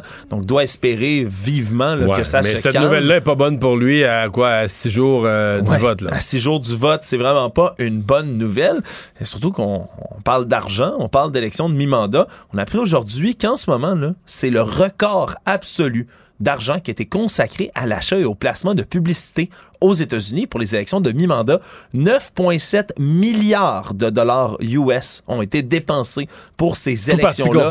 Tout parti confondu. Donc 9,7 milliards selon la firme de recherche Ad Impact aujourd'hui que ça paraît, ça dépasse même l'argent qui a été investi dans l'élection présidentielle ah de 2020. C'était 9,02 milliards qui avaient été dépensés. Mais là, euh, les derniers sondages, puis tout indique que les républicains pourraient peut-être même gagner, non seulement reprendre le contrôle du, du Congrès, Et du Sénat mais gagner plus que prévu. Là. Ils ont des espoirs pour des postes de gouverneur, ils ont des espoirs pour des gains importants. Le Parti démocrate avait remonté un peu. Mais malgré tout ça, malgré Mario, leurs candidats qui sont parfois complètement aberrants. il faut le dire, Herschel Walker, par exemple, l'ancienne vedette de football, qui a de la difficulté à, à enligner deux mots de suite, qui se présente comme un candidat anti-avortement, mais dont deux femmes sont sorties pour dire qu'il leur avait payé des avortements par le passé, des enfants illégitimes qui se sont retourner contre lui. C'est toute une saga et pourtant, il y a encore des chances de gagner dans certains endroits aux États-Unis. Pour vous donner une idée, le budget publicitaire des partis et des candidats juste pour les volets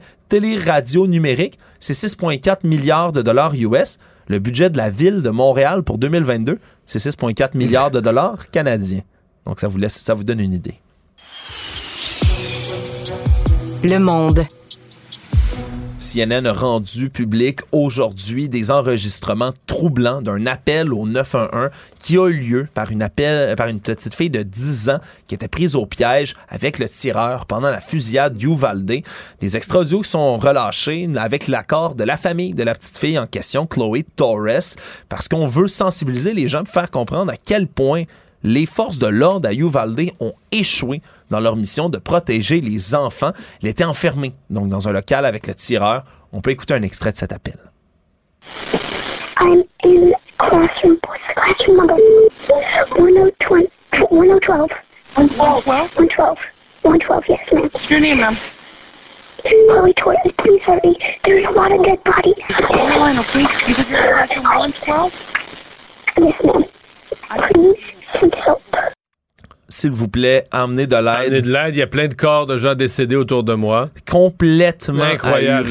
comme histoire. Une petite fille de 10 ans au courage épouvantable. Elle Et on lui demande de rester calme. Tu sais, quand la madame dit ça, rester calme. On lui aurait même demandé de, de, de, calmer les gens autour d'elle. Et elle a répondu, c'est ce que je fais. Mon père est un ex-marine. Il m'a appris ce qu'il fallait faire dans ce genre de situation-là. Et la, la jeune fille, c'est un premier appel qui a été fait là, à, vers midi 12 environ parle avec les forces de l'ordre, rappelle à midi 17, et ce qu'on comprend, c'est qu'elle a rappelé pendant au-dessus de 40 minutes, et à chaque fois, elle dit, est-ce que, est-ce que vous venez, il est, là, il est proche, il est là, faites quelque chose, faites quelque chose. Et les policiers, on les voit sur les images des caméras de surveillance, des caméras corporelles, ils sont dans le corridor, ils attendent, se tournent les pouces, se demandent quoi faire, sont désorganisés. Vers la fin, il y avait près de 400 400 policiers, membres des forces de l'ordre, armés jusqu'aux dents, Mario, avec des armures balistiques, avec des, armes automatiques qui étaient là. Et ça leur a pris 40 minutes avant d'aller arrêter le tueur. Heureusement, le Chloé Torres, elle a survécu. Elle était cachée sous un pupitre lorsqu'on l'a retrouvée. On souligne son grand courage. Résumer l'actualité en 24 minutes, c'est mission accomplie. Tout savoir en 24 minutes. Un nouvel épisode chaque jour en semaine. Partagez et réécoutez sur toutes les plateformes audio. Disponible aussi en audiovisuel sur l'application Cube et le site cube.ca. Une production Cube Radio. Pour savoir ce qu'il y a à comprendre, Mario Dumont. Alors, ça se continue, la saga euh, Twitter. En fait, il n'y a plus de saga euh, commerciale ou financière. C'est acheté, c'est fait. Elon Musk est le, patron, Alexandre. Sauf qu'Elon Musk, euh, là, est en train progressivement d'annoncer, curieusement, d'annoncer sur Twitter des changements aux règles du jeu, etc. Oui, et c'est une nouvelle forme de gouvernance qui est habituelle pour M. Musk, mais peut-être pas pour les gens qui sont sur Twitter habituellement, qui sont pas habitués de voir la haute direction réagir comme ça. M. Musk qui continue de publier des mimes, par exemple, des mèmes, hein, des images rigolotes, un peu comme un, troll Internet le ferait pour annoncer divers de ses décisions. Il y a eu des prises de bec, entre autres, par rapport au petit crochet bleu sur Twitter. Hein, le, petit crochet bleu, pour les gens, j'en suis un, pour les gens qui ont comme un site dit officiel, qui, certifie que c'est bel et bien toi, que c'est pas quelqu'un qui se fait passer pour toi ou qui t'a volé une photo. Il va falloir payer mensuellement. Oui, lui veut donner un, paiement mensuel, 8 Au début, il a dit 20. C'est euh, Après ça, il a eu une obstinade sur le site Twitter lui-même avec un auteur, Stephen King, sur le prix de, tout ça, a fini par dire Ah, mais si c'était pas 20 puis 8 maintenant, est-ce que ce serait mieux? Mais il y a encore des gens qui sont extrêmement fâchés. Parce que là, il n'y a même plus de conseil d'administration, il n'y a plus rien. Là. Mais il y a mis tout le monde dehors, donc il veut, euh, veut rebâtir un peu tout ça. Et là, ce qu'on comprend d'ailleurs dans des données qui ont été compilées par le Daily Mail, Mario, on dit que des analyses de recherche Google qui ont été faites, le fameux Google Trend, la question comment supprimer Twitter a augmenté de 500% entre les 24 et 31 octobre dernier. Et le boycott Twitter, la recherche, celle-là, a augmenté de 4800% entre 26 octobre et le 2 novembre. Donc, on comprend que ça, ça, ça, ça crée tout un mouvement. Il y a également là une baisse significative du nombre d'abonnés de certaines personnes dans les derniers jours.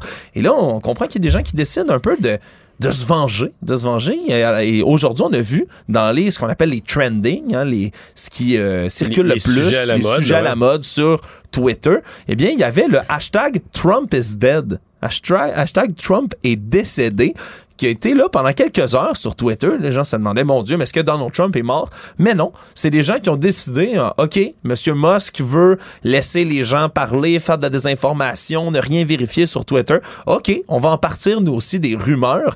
Et donc, intentionnellement, on se sont mis à mettre des faussetés comme quoi Trump serait mort parce qu'on lui aurait refusé son crochet bleu sur Twitter et autres nouvelles un peu fantasques comme ça. Et ça a assez fait boule de neige pour se retrouver quelque temps dans les sujets chauds de Twitter. Là, euh, l'autre affaire, c'est le fait de redonner un compte à ceux qui les ont perdus. Euh, bon, Donald Trump, il y en a d'autres sur Terre, mais Donald Trump, c'est le numéro un des candidats qu'on surveille. Ça, Elon Musk a dit, c'est pas, c'est pas demain matin. là. Après, Pensez pas que vous allez vous réveiller un matin et que Donald Trump retrouve son compte. Ça pourrait prendre du temps. Il a tenté de rassurer un peu les gens, dont c'est la première, disons, le question qu'ils vont poser, parce que Donald Trump, avec ses 80 millions d'abonnés, pourrait être tenté de revenir sur Twitter, même si il a assuré qu'il préférait Truth Social, son média qu'il a lancé, et qu'il voudrait bien y rester, mais 80 millions d'abonnés, c'est pas quelque chose qui peut s'acheter rapidement comme ça, et ça pourrait être tentant pour lui d'y revenir. Mais est-ce que le compte de Donald Trump existe encore? Donc, s'il revenait, est-ce qu'il y aurait toujours ces millions d'abonnés? C'est une bonne question. Je pense que oui, parce que le compte n'est pas détruit théoriquement. Il était est suspendu simplement encore. suspendu. C'est ce que je comprends, mais je suis pas l'expert Twitter. Faudrait demander à M. Musk lui-même qui a assuré que tous les comptes qui étaient suspendus allaient pas être restaurés avant quelques semaines parce qu'on veut, entre autres, créer un nouveau conseil de modération des contenus. C'est ce qu'il avait dit avant. Il veut que ce soit composé des gens d'opinions très divergentes, des gens de la défense des droits civils, des gens qui sont euh, dans- d'ailleurs dans des groupes qui confrontent la violence motivée par la haine et, et autres. Bref, d'avoir des gens d'un peu tous les opinions politiques de tous les milieux pour tenter de modérer Twitter. Ça fait peur à certaines personnes qui voient là une disons, une nouvelle porte d'entrée pour les trolls, pour les complotistes, pour les gens d'extrême droite de revenir sur Twitter. Mais disons que c'est quand même rassurant, sachant que ça ne surviendra pas au moins, quand il dit quelques semaines, avant les élections de mi-mandat aux États-Unis. Et pour Trump, euh, lui qui dit vouloir rester sur Truth Social, on apprend aujourd'hui que peut-être qu'il va devoir se dépêcher un peu plus à vouloir revenir sur Twitter, parce que Truth Social, demain, va vivre une journée décisive, parce qu'il y a... euh, un une fusion qui est censée être faite dans la compagnie. Il y a la société Digital World Acquisition Corp qui est censée fusionner avec la maison mère de Truth Social. Parce que Truth Social est rentré en bourse par un, ricochet. Là, par La une- Trump Media and Technology Group, un groupe ça. que Trump a créé. Mais là, il y a cette, ce Digital World Acquisition Corp qui doit venir fusionner avec et injecter 1,1 milliard de dollars dans Truth Social. Le problème, c'est que c'est ce qu'on appelle là, ce, ce Digital World-là une SPAC. Tu dois peut-être mieux Ah oui, connaître SPAC. moi, Oui, des c'est ça. SPAC. C'est- une façon de rentrer plus rapidement dans le marché boursier. Il y a même une entreprise québécoise qui a utilisé ça, Lyon Électrique, qui est rentrée sur le marché boursier par un, par un SPAC. Là. Ouais, c'est comme une entreprise dans laquelle ben on veut juste lever le plus de fonds possible pour ensuite la fusionner dans une autre entreprise qui elle a des vraies opérations. officiellement sur le marché boursier. Voilà, c'est ce qu'on veut. C'était fixé le 20 septembre dernier, sauf que ça n'a eu pas lieu. Là, il y a une assemblée générale extraordinaire qui va avoir lieu demain et où on doit approuver au moins 65% des actionnaires, finalement, de faire cette fusion-là. Mais si ça fonctionne pas, eh bien, ça serait dissous, cette SPAC-là. On devrait rembourser tous les actionnaires et il n'y aurait pas d'argent d'injecter dans Truth Social qui pourrait bien mourir de sa belle mort de ne pas avoir assez d'argent investi à l'intérieur. Donc, pour M. Trump, ça pourrait devenir potentiellement beaucoup plus attirant de vouloir revenir sur Twitter. Mais de toute façon, en influence, en nombre d'abonnés, son Truth Social, son, son propre réseau social, ça n'a jamais rien effleuré de l'influence- l'influence de Twitter. Jamais, non, jamais, jamais. absolument pas. Puis surtout que c'est tellement une grosse chambre d'écho, Truth Social. C'est un endroit où c'est vraiment beaucoup de gens de droite très à droite, souvent extrême droite, Déjà tous. Trumpistes, il n'y a pas d'indécis qui traînent là par hasard. là. Les gens qui vont là, c'est soit des gens qui suivent Trump ou des gens comme moi qui veulent regarder ce que disent les gens qui suivent Trump.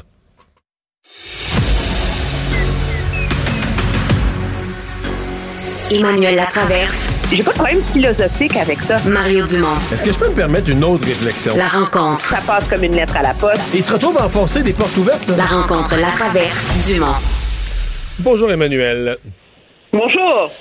Débat sur euh, l'immigration au Canada. Hier, le ministre fédéral de l'immigration a fait connaître ses nouveaux seuils, les nouveaux seuils d'immigration pour 20, 2023, 24 et 25. Un demi-million de nouveaux arrivants par année en 2025.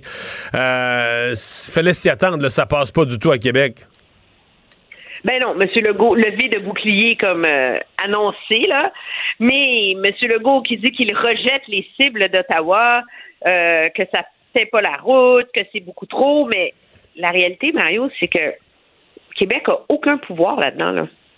Aucun. Zéro. Puis, je pense ben, que. Le, le pouvoir, euh, Québec a le pouvoir de pas en prendre autant. De dire, nous, on, en, on Oui, veut nos, on veut nos pouvoir 50 de 000, on n'en veut pas 50 000. plus. Oui, mais le prix de ça, c'est qu'en diminuant le nombre, en, en ne prenant pas notre 23 point quelques pourcents d'immigrants qui rentrent au Canada, on va en prendre, on en prendrait juste 10. Ben, c'est quoi le résultat? C'est dans 10, 15 ans, euh, le poids du Québec dans le Canada va être immensément diminué. Tu sais, Mario, Et- et c'est ce qui va arriver, là. ben oui, mais il y a une époque pour, pour illustrer aux gens pourquoi c'est grave, ça. Il y a une époque où tu pouvais pas gagner le pouvoir à Ottawa sans gagner des sièges, à sans gagner le Québec. Là, plus la croissance démographique fait en sorte que c'était fini ça. Là, fallait, là, Québec décidait si c'était un gouvernement majoritaire ou minoritaire. Puis là, Stephen Harper a démontré qu'il pouvait gagner une majorité sans gagner le Québec. Mais c'est compliqué. Fait que là, là, le Québec, dans son poids démographique et donc son poids politique, s'accroche à ce qui reste là. C'est Québec décide si c'est un gouvernement majoritaire ou minoritaire. Mais si le poids du Québec dans le Canada continue à descendre au rythme où il le fait, la réalité, c'est que le jour va venir où un parti aura plus besoin du Québec pour gagner le pouvoir à Ottawa. Ben, quand le Québec va être 18, quand le Québec va être 18-19 du, du Canada, le Québec n'aura plus aucune forme d'influence. là. Je veux dire, euh, Puis quand M. Legault dit qu'il y a des balises pour protéger le poids politique du Québec, c'est pas vrai. Non, La seule balise qu'il y a, c'est l'espèce de, de respect que Québec réussit comme à gagner. À chaque, deux élections, on refait la carte électorale, le nombre de sièges, tu. Là, on redessine. Puis là, Québec réussit à s'accrocher au fait de ne pas perdre de sièges. Mais dans, je te fais une prédiction. Dans un prochain recensement, dans 10 ans, ils vont augmenter le nombre de sièges à la Chambre des communes. Puis là, qu'est-ce qui va arriver? Ben, Québec va rester stické à 78 ou Québec va réussir peut-être à gagner un siège, qu'on va en ajouter 25 dans la Chambre des communes? Mais, Le poids du Québec, il continue à descendre, là. mais Emmanuel, moi, je, je, je, je l'ai dit, je le répète. là. D'abord, ce n'est pas un conflit ordinaire entre Québec et Ottawa. Généralement, les conflits, c'est des guerres de pouvoir. C'est le fédéral veut mettre son nez dans une juridiction des, des provinces ou du Québec, puis le Québec dit enlève tes pattes de là. Là, c'est une vision radicalement différente de ce que le Canada peut devenir entre Ottawa et le Québec. Et même quand je dis le Québec, ça dépasse la CAQ. C'est pas juste une affaire de gouvernement à gouvernement. Euh, c'est c'est complètement majeur. C'est tout à fait majeur. Et dans le fond, c'est c'est comme si c'était un nouveau Canada. là. Justin Trudeau est à transformer complètement le Canada, à faire un nouveau Canada. Et quand François Legault dit, moi, là, ma vision du Québec, là, je suis plus souverainiste. Ma vision du Québec, elle s'inscrit dans le Canada. Mais je m'interroge, moi, comment il va pouvoir insérer, M. Legault, sa vision du Québec dans ce nouveau Canada qu'est en train de dessiner Justin Trudeau? Moi, j'ai de la misère à le concevoir. là. Ben, moi, je, je pense que ce débat sur l'immigration illustre les limites de l'argumentaire de M. Legault. M. Legault, sa vision du Québec dans le Canada, c'est un Québec qui a tous les avantages du Canada, mais qui évolue en marge du Canada. Hein? Nous, on fait ce qu'on veut, mais on reste dans le pays, tu? Le problème, c'est que là, on a la preuve que ça peut pas marcher. Puis l'idée, c'est pas, on- est même, c'est pas une question de dire ah méchant Justin Trudeau, il veut tuer, euh, il veut diluer le Québec, c'est la noyade démocratique. Monsieur Trudeau, il est premier ministre de l'ensemble du Canada. Il est premier ministre pour dix provinces. Il y a neuf provinces qui crient au meurtre pour avoir plus d'immigrants. Il y a neuf provinces qui sont quasiment contentes que le Québec en prenne moins. Il y a neuf provinces qui lui disent qu'ils en ont besoin. Il y a neuf provinces à, une qui nuance près. pourront pas. Ouais, à une nuance près. Les francophones de ces provinces euh, disent pas ça. Non, mais c'est les francophones de ces provinces. ils n'ont pas de poids, là, je comprends, mais ils disent pas Ils ont ça. zéro poids.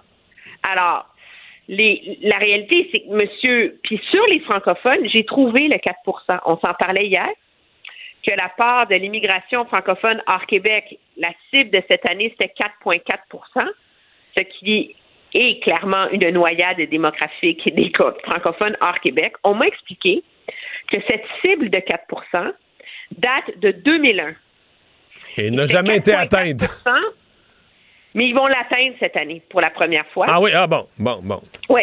Oui, on me dit qu'on va l'atteindre cette année, mais qu'on est conscient que c'est nettement insuffisant et que ça pose problème et que par le biais de la réforme de la loi sur les langues officielles, il va y avoir une façon de définir mieux des nouveaux objectifs pour augmenter substantiellement la part de l'immigration francophone parce que, en effet, c'est la seule façon, cependant, de sauvegarder ces, ces- ces communautés francophones hors Québec. Mais toi, t'es convaincu, euh, t'es, t'es une des seuls chroniqueurs, analystes qui introduit cet élément-là. D'ailleurs, tu m'as, poussé à faire euh, des, des, des recherches. Mais t'es convaincu parce qu'après son élection, M. Trudeau avait, formé un groupe de travail, euh, bon, sous la direction de Bill Morneau, sur l'avenir économique du Canada, mais pas sur les, affaires de la semaine prochaine, sur le long, long, long terme, où s'en va le Canada? Et eux sont revenus en disant faudrait que le Canada ait 100 millions de population en l'an 2100. Donc en 2100, 100 millions de population, puis là on est à 38-39. Et de ça est née l'initiative du siècle de Century Initiative, tout un mouvement. Euh, J'en ai présenté ce matin à LCN des extraits de leurs vidéos sur le, projet d'un Canada à 100 millions de population, donc accueillir une immigration massive toutes les années d'ici 2100, etc. Euh, c'est... Est-ce que c'est ça, au fond, la vraie vision de Justin Trudeau? Oui. Ben, je veux dire, c'est clair. Je je suis même allée le relire, ce rapport-là. Il- 20 octobre 2016. Première recommandation accroître graduellement l'immigration permanente à 450 000 personnes par année au cours des cinq prochaines années. Donc, atteindre 450 000 personnes en 2021. Le Canada Ça, il l'avait pas il à- était un petit peu en bas de ça. Il était à Il était un 420. peu en bas que- de ouais, ça. Mais là, il rattrape, là. Ils, vont, ils montent à 500 000. Oui, mais dans ce rapport-là, et l'argumentaire de ce rapport-là, c'est, puis je sais qu'il y a plein de démographes et d'économistes au Québec qui sont pas d'accord, mais juste pour l'expliquer, c'est que la réalité, c'est que le vieillissement de la population est tellement marqué au Canada que si on n'augmente pas la proportion de gens qui travaillent, c'est pas une question de pénurie de main-d'œuvre, augmenter la quantité de monde qui travaille et qui pèse des impôts, le moment va venir où on pourra plus payer les retraites, le- notre filet social, etc. Et qu'en faisant ça, on réussit, avec cette immigration massive-là, on réussit à rétablir un équilibre qui est viable. OK? Euh, mais ce qui est encore plus intéressant, puis ça, je ne m'en rappelais pas, c'est que le rapport faisait état que, objectivement, pour vraiment booster la population, la, mettre euh, la, croissance économique et, euh, euh, la population active sur des stéroïdes, là, pour, vraiment être efficace, eux recommandaient pas 450 000 personnes en 2021, 600 000 personnes en 2021. Et il y a un immense lobby qui a lieu au sein du gouvernement, dans les cercles économiques canadiens, etc., pour que le gouvernement atteigne cette cible de 600 000. Donc, nous, au Québec, on est en train de s'énerver, en train de dire, sont fous, ils vont nous noyer. Mais au Canada anglais, C'est pas encore assez, là. soit que le 500 000 est vu comme un compromis. Hey, il nous reste euh, une minute et demie pour parler du Parti québécois. Euh, bon, qui, qui, est sur deux fronts, qui est euh, en bataille sur deux fronts. Ne pas prêter serment, ne pas être forcé de prêter serment au roi et pouvoir siéger quand même, ainsi qu'un tout autre front d'obtenir reconnaissance pour avoir des budgets de recherche, pour avoir du temps de parole à l'Assemblée nationale, malgré qu'il ne soit pas 12 députés. Est-ce que le PQ est en danger sur les deux fronts? Oui. De un, je m'excuse, mais il y a comme une, y a une limite. Au-delà de si c'était avisé ou pas pour le président euh, de l'Assemblée nationale d'émettre l'avis qu'il a fait, moi je pense je pense que c'est malaisant ce rapport-là, mais que lui a vu que c'était son devoir de donner que les employés de l'Assemblée nationale aient des consignes. Elle fait quoi la greffière le 29 au matin s'il n'y a pas un président qui dit regarde, c'est ça la règle? Elle les laisse rentrer, donc elle crée un précédent alors qu'elle une honnêteté. Comprends-tu? C'est, c'est, c'est, c'est surréel. on, on, atteint un niveau lunaire d'entêtement là-dedans. Je pense que ce que le PQ devrait faire, c'est avoir non seulement une garantie que le, la CAC va déposer un projet de loi, mais que la CAC va faire adopter un projet de loi avant la fin de la session. Ils auraient leur victoire, ce serait réglé. Sur QS, sur la reconnaissance à l'Assemblée nationale, on en parlait ce matin. Est-ce que QS est un allié ou pas un allié? Le chat est sorti du sac. J'ai ma réponse. Leur leader parlementaire a et lui, lui, eux, leur base de cette négociation, c'est leur proposition dans la réforme parlementaire. Et c'était que quand tu avais trois députés, tu étais reconnu comme un parti, mais tu avais juste droit au financement pour un bureau du chef. De plus, tu sais. Un peu de recherche, pas de, pas de leader et tout ça. Pas le leader et tout le reste. Eux, dans leur proposition, tu as droit à l'argent d'un leader puis de la méga grosse équipe, d'un leader à six, puis tu as droit au full financement, si tu veux, là, à neuf. Alors, QS. C'est pas ridicule. Non, c'est pas, c'est pas ridicule du tout. Mais ils ont un argumentaire précis. C'est ce qui fait que oui, ils veulent reconnaître le PQ, mais ils veulent pas totalement reconnaître. Une petite reconnaissance alors qu'eux auraient la, la totale.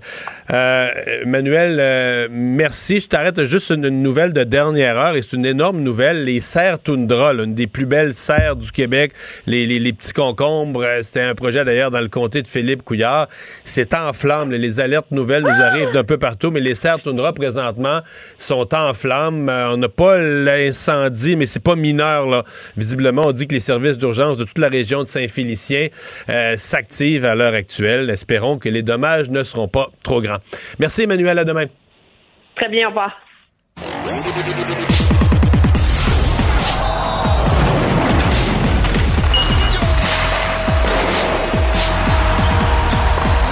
Jean-François Barry, un chroniqueur pas comme les autres. Bonjour Jean-François. Salut Mario, comment ça va? Ça va bien. Euh, ça n'a pas été aussi bien hier pour le Canadien.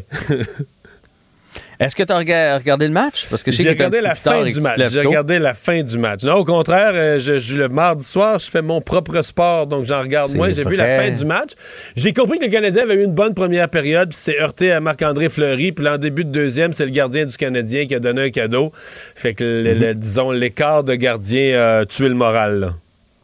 C'est en plein ça. Honnêtement, le, Canadien a joué un excellent match, probablement meilleur qu'à Saint-Louis à Saint-Louis, on est allé chercher la victoire avec une poussée euh, de but en fin de deuxième. Là, mais là, on a dominé le début de la rencontre. Le Canadien, 15 euh, lancés contre 7 en première période. On n'a juste pas été opportuniste.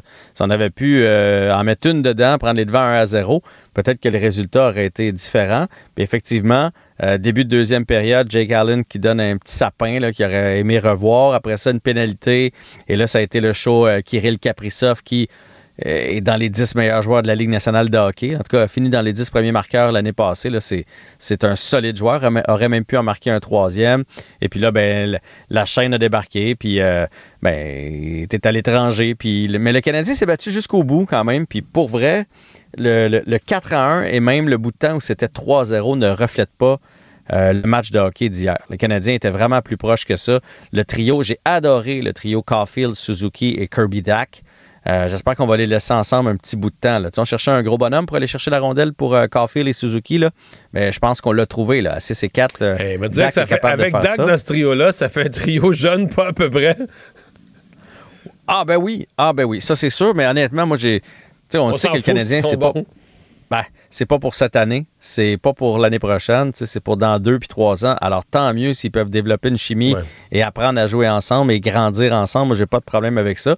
Oui, ils sont jeunes, mais Suzuki, on dirait que c'est une vieille âme. Fait que ça me, ça me dérange moins. C'est un, un, gars qui, est à son affaire, qui fait bien les choses. Puis, puis Dak, ben, non seulement il est gros comme Josh Anderson, mais lui, il a la vision du jeu des deux autres. Il sait où est-ce que les autres vont aller se placer, il sait comment créer de l'attaque. Fait que je pense que si on les laisse une dizaine de parties ensemble, euh, ça, va faire des, joueurs, ça va faire des, des joueurs qui ont un gros sens du hockey comme ça vont encore plus développer l'habitude. OK, là, si moi je m'en vais par là, la rondelle s'en va par là. Lui, le Caulfield, il va exactement aller se placer là. Donc, vont développer les, les réflexes euh, de, d'envoyer la rondelle à la bonne place rapidement. Là, euh, là c'est peut-être juste, euh, peut juste ça là, par rapport à Suzuki. Je, veux qu'il recommence à lancer, par exemple. Parce que là, on dirait qu'ils ont pris le pli. Suzuki cherche Caulfield, Caulfield dégaine. Puis, tu sais, veut, veut pas, Marc-André Fleury, hier, il s'est pas fait avoir. Là.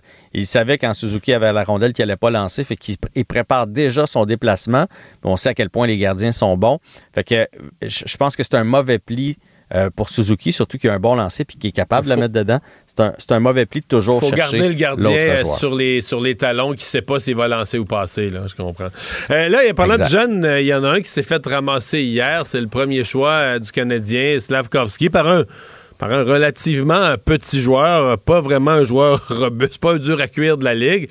Un euh, minuscule joueur. Oui, c'est ça. Et là, euh, bon, ça soulève beaucoup de questions sur Slavkovski, son, sur c'est une recrue, mais sa solidité sur ses patins. Est-ce que c'était un coup de cochon en même temps? Il se protégeait pas, mais c'est comme s'il s'en retournait au banc, mais il avait oublié que tant que t'es sa glace, t'es sa glace, là. Écoute, moi, dans ma tête, c'est la, faute à Slavkowski. Puis je l'ai revu deux, trois fois aujourd'hui parce que je, trouve que les gens ont l'air de dire que c'est la faute du joueur de, du Wild, de Rossi, mais je ne sais pas qu'est-ce qu'il fait. Il patine pour aller faire un changement, donc euh, passer la ligne rouge puis l'envoyer de l'autre côté, et il arrête complètement de bouger ses pieds. Il se laisse aller. Euh, je ne sais pas. Puis il y a un autre angle qui, est, qui, est, un angle qui est comme du banc du Canadien où on le voit très bien. Il arrête complètement de jouer. On dirait qu'il y a une absence. Et puis là, ben oui, le joueur Rossi aurait peut-être pas dû le frapper dans le sens que c'est 4 à 1 à ce moment-là. Il non, puis il est à 2-3 pieds. Il, aurait dû être puni pour avoir donné de la bande. Là. Tu peux pas techniquement pousser un gars dans la bande quand, quand il était à 2 ou 3 pieds, là, la distance euh, critique pour aller se, bêcher dedans, mais bon. Mais en même temps, c'était comme une battle dans le sens que il, est parti pour y couper l'angle en y donnant une poussée. il n'est pas arrivé euh, de dos pour le faire tomber à pleine face. Je suis certain que Rossi était le premier surpris de voir que cette grande affaire-là de 6 et 3, 230 livres est tombée aussi facilement. Puis, il va falloir faire attention. Puis, Martin Saint-Louis l'a dit après le match. Je sais que les joueurs du Canadien ont défendu, même en point de presse après. Euh, puis, après, sur la glace, le Cheka, il est parti après Rossi pour, euh, pour y faire savoir que c'était pas correct d'avoir fait ça. Puis, en plus, heureusement, la porte n'était pas ouverte. S'il avait fallu que la porte du banc du Canadien soit ouverte, ça aurait pu être encore plus dommageable pour Slavkowski.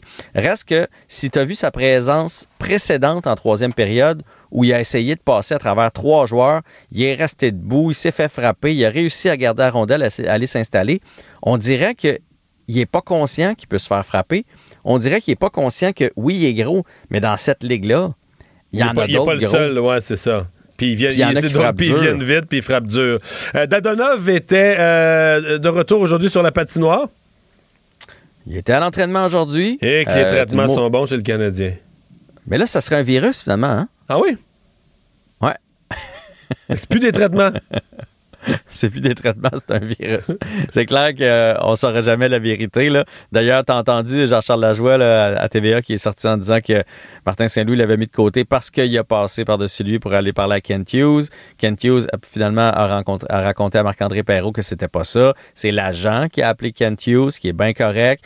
Et par la suite, c'est lui, Kent Hughes, qui est allé rencontrer Dadonoff quand on les a vus jaser les deux dans le vestiaire, dans le corridor qui mène au vestiaire. Bref, on connaîtra pas le fond de l'histoire, mais pour que Martin Saint-Louis ait perdu les pédales aussi rapidement avec les journalistes, c'est qu'il y a quelque chose qui le déplaît là-dedans, dans l'attitude de Dadonoff. Donc, euh, en plus qu'il a sauté l'entraînement optionnel, aujourd'hui, c'est un autre entraînement optionnel et il s'est pointé pour calmer le jeu. C'est une Moses de bonne idée. mais la vraie bonne affaire là-dedans, c'est que là, Dadonov, sans la pression, prochain match, c'est au moins deux buts, une passe. Là. oui, tu y, réfléchis avant de répondre. Là? Ben c'est sûr qu'il ne fera pas ça. Il est, absent. Euh, en fait, la vraie bonne affaire, c'est qu'Edmondson va revenir. On a un joueur de trop dans les contrats que le Canadien a le droit d'avoir. Donc, moi, je pense que la vraie bonne affaire, c'est de racheter ce gars-là, c'est de, le passer au balotage, de l'envoyer à Laval, surtout si tu as une mauvaise attitude. Tu sais, Jonathan Drouin, hier, a donné deux, trois, deux, trois euh, bourrés, puis il s'est rééteint. Mais au moins, il dit pas un mot quand on le met dans les estrades, puis il dit qu'il va revenir plus fort, puis qu'il comprend la situation. Euh, si Dadonoff n'est pas capable de comprendre ça, qu'il ne fait rien depuis le début de l'année, qu'il n'a rien fait l'année passée, puis l'autre année d'avant, ben tant pis pour lui. Mais si je, te résume ce que tu laissais entendre, on n'a pas eu le temps de finir cette discussion-là, t'aimerais mieux voir Drouin arriver au match, plutôt que de dire qu'il accepte son sort, t'aimerais mieux le voir arriver, jouer des matchs tellement intenses qu'il pourrait dire après qu'il est étonné d'être laissé de côté compte tenu euh, de la performance qu'il a livrée. Ben oui, puis j'espère, même s'il a, dit que ça ne dérangeait pas, j'espère qu'en dedans, il est arrivé euh, dans sa chambre d'hôtel puis qu'il a kické une poubelle. J'espère que ça lui fait quoi d'être laissé de côté. senti hier qu'il y avait ce genre d'énergie du désespoir-là? Oui, j'ai senti deux présences. Après il a fait un beau repli défensif en première période. Euh, il a essayé de créer un petit peu d'attaque, puis plus son match avançait, plus il s'éteignait. J'ai oublié qu'il avait été laissé de côté. Oui, puis malheureusement, il joue pas beaucoup. Fait que ça, ça c'est sûr que c'est difficile d'avoir du rythme dans ce temps-là. Hey, Félix Auger Yassim, euh, il perd plus, dit-on, mais ça passe proche aujourd'hui. Ouais, puis avoué lui-même être fatigué. Je vais pas me plaindre, mais je suis fatigué. Là, il a joué beaucoup de tennis dans les dernières, dernières semaines. Il a gagné aujourd'hui du côté du Master 1000 de Paris contre le Suédois Michael euh, Iner. 6-7, 6-4, 7-6. Il a réussi là, à, surmonter quatre balles de bris à un moment donné. Ça a été le, point tournant. 14e victoire d'affilée. Mais on, je pense pas qu'il croyait gagner les trois tournois et, se rendre jusqu'au bout à chaque fois. Fait que c'est sûr que c'est du millage supplémentaire. Non, c'est qu'il arrête jamais. il n'y a jamais de repos lui. Ça. merci euh, Jean-François. À demain. Mario Dumont. Plus pratique que n'importe quel moteur de recherche. Une source d'information plus fiable que les internets. Pour savoir et comprendre, Mario Dumont. Cube Radio. Cube Radio. En direct à LCN. Mario Dumont et Philippe Vincent Foisy. Bonsoir à vous deux. Bonsoir. Bonsoir, Julie. François Legault, qui ne voit pas d'un bon oeil l'intention du gouvernement fédéral d'accueillir 500 000 immigrants par année à compter de 2025 parce que si toutes les provinces canadiennes accueillent plus d'immigrants et pas le Québec, le poids démographique du Québec au pays va diminuer. Mario, est-ce que François Legault a raison de s'inquiéter? Bien, je comprends. Je comprends. Il a raison, mais c'est pas. Euh, j'entends aujourd'hui, on dit un conflit entre le gouvernement du Québec, un autre conflit entre le gouvernement du Québec et le gouvernement fédéral. À mon avis, c'est un conflit nettement pire que ce à quoi on est habitué. D'habitude, c'est des joutes de pouvoir. Le fédéral euh, s'ingère dans un dossier, le Québec ne met pas tes pattes là-dedans, c'est moi qui décide. Là, c'est beaucoup plus gros que ça, beaucoup plus vaste comme, comme différent, comme, différence dans la vision des choses. D'abord, M. Trudeau, euh, c'est ni plus ni moins qu'une révolution qui est en train d'implanter dans le Canada. À un demi-million de nouveaux arrivants par année. Toutes les deux ans, le Canada accroît sa population de, de nouveaux arrivants, d'immigrants, d'un million. Euh, aucune façon que le Québec, le Québec est 23% de la population, aller chercher 23% de ça, ça voudrait dire pour le Québec aller chercher 115 000. C'est pas, ça veut dire oublier la francisation, les cours de français, tout ça. Faut tout mettre ça de côté. Même le Parti libéral qui était le plus pro-immigration à la dernière élection proposait d'hausser les seuils à 70 000 au Québec. Il n'y a aucun parti politique au Québec qui peut envisager de suivre le rythme de l'immigration que Justin Trudeau propose. Alors, ça veut dire pour le Québec, vraiment, de, de, voir son poids politique s'effondrer dans le mm. Canada. Et moi, la question qui va venir pour François Legault, Bon, il était souverainiste avant, il ne l'est plus, et maintenant il dit toujours, moi, là, ma vision du Québec, elle s'inscrit à l'intérieur du Canada. J'ai hâte de voir comment sa vision du Québec va s'inscrire dans ce nouveau Canada qu'est en train de modeler Justin Trudeau. Moi, à ce point-ci, j'ai de la misère à le voir. En même temps, Philippe Vincent, notre collègue de la presse, Joël Denis Bellavance, nous apprend que le Québec n'utilise pas tous les fonds qu'Ottawa lui donne pour bien intégrer les immigrants. Alors, si le Québec a tous les outils pour en accueillir davantage, pourquoi le Québec ne le fait pas? Oui, ou en accueillir davantage ou mieux accueillir ceux qu'on accueille déjà. ultimement, en prendre moins pour en prendre soin, c'était un peu ça. Euh, c'est une bonne question. C'est un peu particulier de voir que tant d'argent, plusieurs centaines de millions de dollars, qui ne sont pas utilisés pour cette francisation-là. Le problème pour François Legault, c'est que ça, ça lui attache un peu les mains dans le dos. Quand il appelle le gouvernement fédéral pour dire il y a un problème, menace pour la francisation, menace pour le français, menace pour le fait français, bien, le gouvernement fédéral peut se retourner en disant on vous envoie déjà pas mal d'argent et vous ne l'utilisez pas. Le problème n'est peut-être pas donc les chiffres, mais peut-être la façon dont vous utilisez et vous mettez en œuvre vos programmes pour le français. C'est juste que dans un débat aussi gros que les chiffres qui sont présentés par le gouvernement fédéral, qui sortent un peu aussi de, leur chapeau, à un moment donné, on n'a pas eu de grosses tables, de grosses négociations du côté euh, du Canada pour parler de ces seuils-là et établir tout le monde ensemble ces seuils-là c'est sûr que ça va montrer les limites de ce nationalisme de François Legault dont parlait Mario. La pression euh, s'accentue encore sur euh, Dominique Anglade pour qu'elle quitte le navire. Elle n'a pas réussi à réparer les pots cassés avec la députée Nichols, jumelée à la défaite historique des libéraux. Donc, les taux se resserrent. On va écouter ce qu'avait à dire aujourd'hui le leader parlementaire libéral. Est-ce que le leadership de Mme Anglade est affaibli? Mme Anglade, bien évidemment, a mon entière confiance. Elle a pleinement ma confiance, Mme Anglade, là-dessus. Il n'y a aucun doute dans mon esprit. Mario, est-ce qu'elle peut s'accrocher jusqu'au vote de confiance, Mme Anglade. Bon, là, Mme Anglade est à l'étape, là, on, quand on traverse une rivière, là, sur des, sur des blocs de glace, là, au printemps, là, à la fonte des neiges, on, regarde pas tout de suite l'autre bord. On cherche le prochain bloc de glace sur lequel on va mettre le pied. Mme Anglade est là-dessus, là. Aujourd'hui, elle veut survivre jusqu'à demain, elle veut survivre jusqu'à la fin de la semaine. Puis là, elle se dit probablement qu'il faudra qu'elle survive au moins jusqu'à la rentrée parlementaire du 29 novembre. Puis que durant la rentrée parlementaire, qu'elle puisse faire une performance oratoire, puis en chambre, euh, tellement énergique, que tellement bonne que les gens vont se dire Ah, Dominique, on, finalement, on l'avait peut-être sous-estimé, elle est bonne. Elle, c'est étape par étape qu'elle essaie de, survivre. Ce qui, à mon avis, met une pression sur elle, c'est que là, on commence, c'est une chose, le caucus, ce que pensent les gens, qui veut la garder, qui veut pas la garder. Mais il y a des gens qui rêvent de la remplacer, qui voudraient prendre sa place. Et là, eux commencent à s'activer un peu. Et ça, c'est un vent mhm. supplémentaire, là. Euh, Philippe Vincent, les rumeurs, spéculations vont bon train sur les, potentiels successeurs.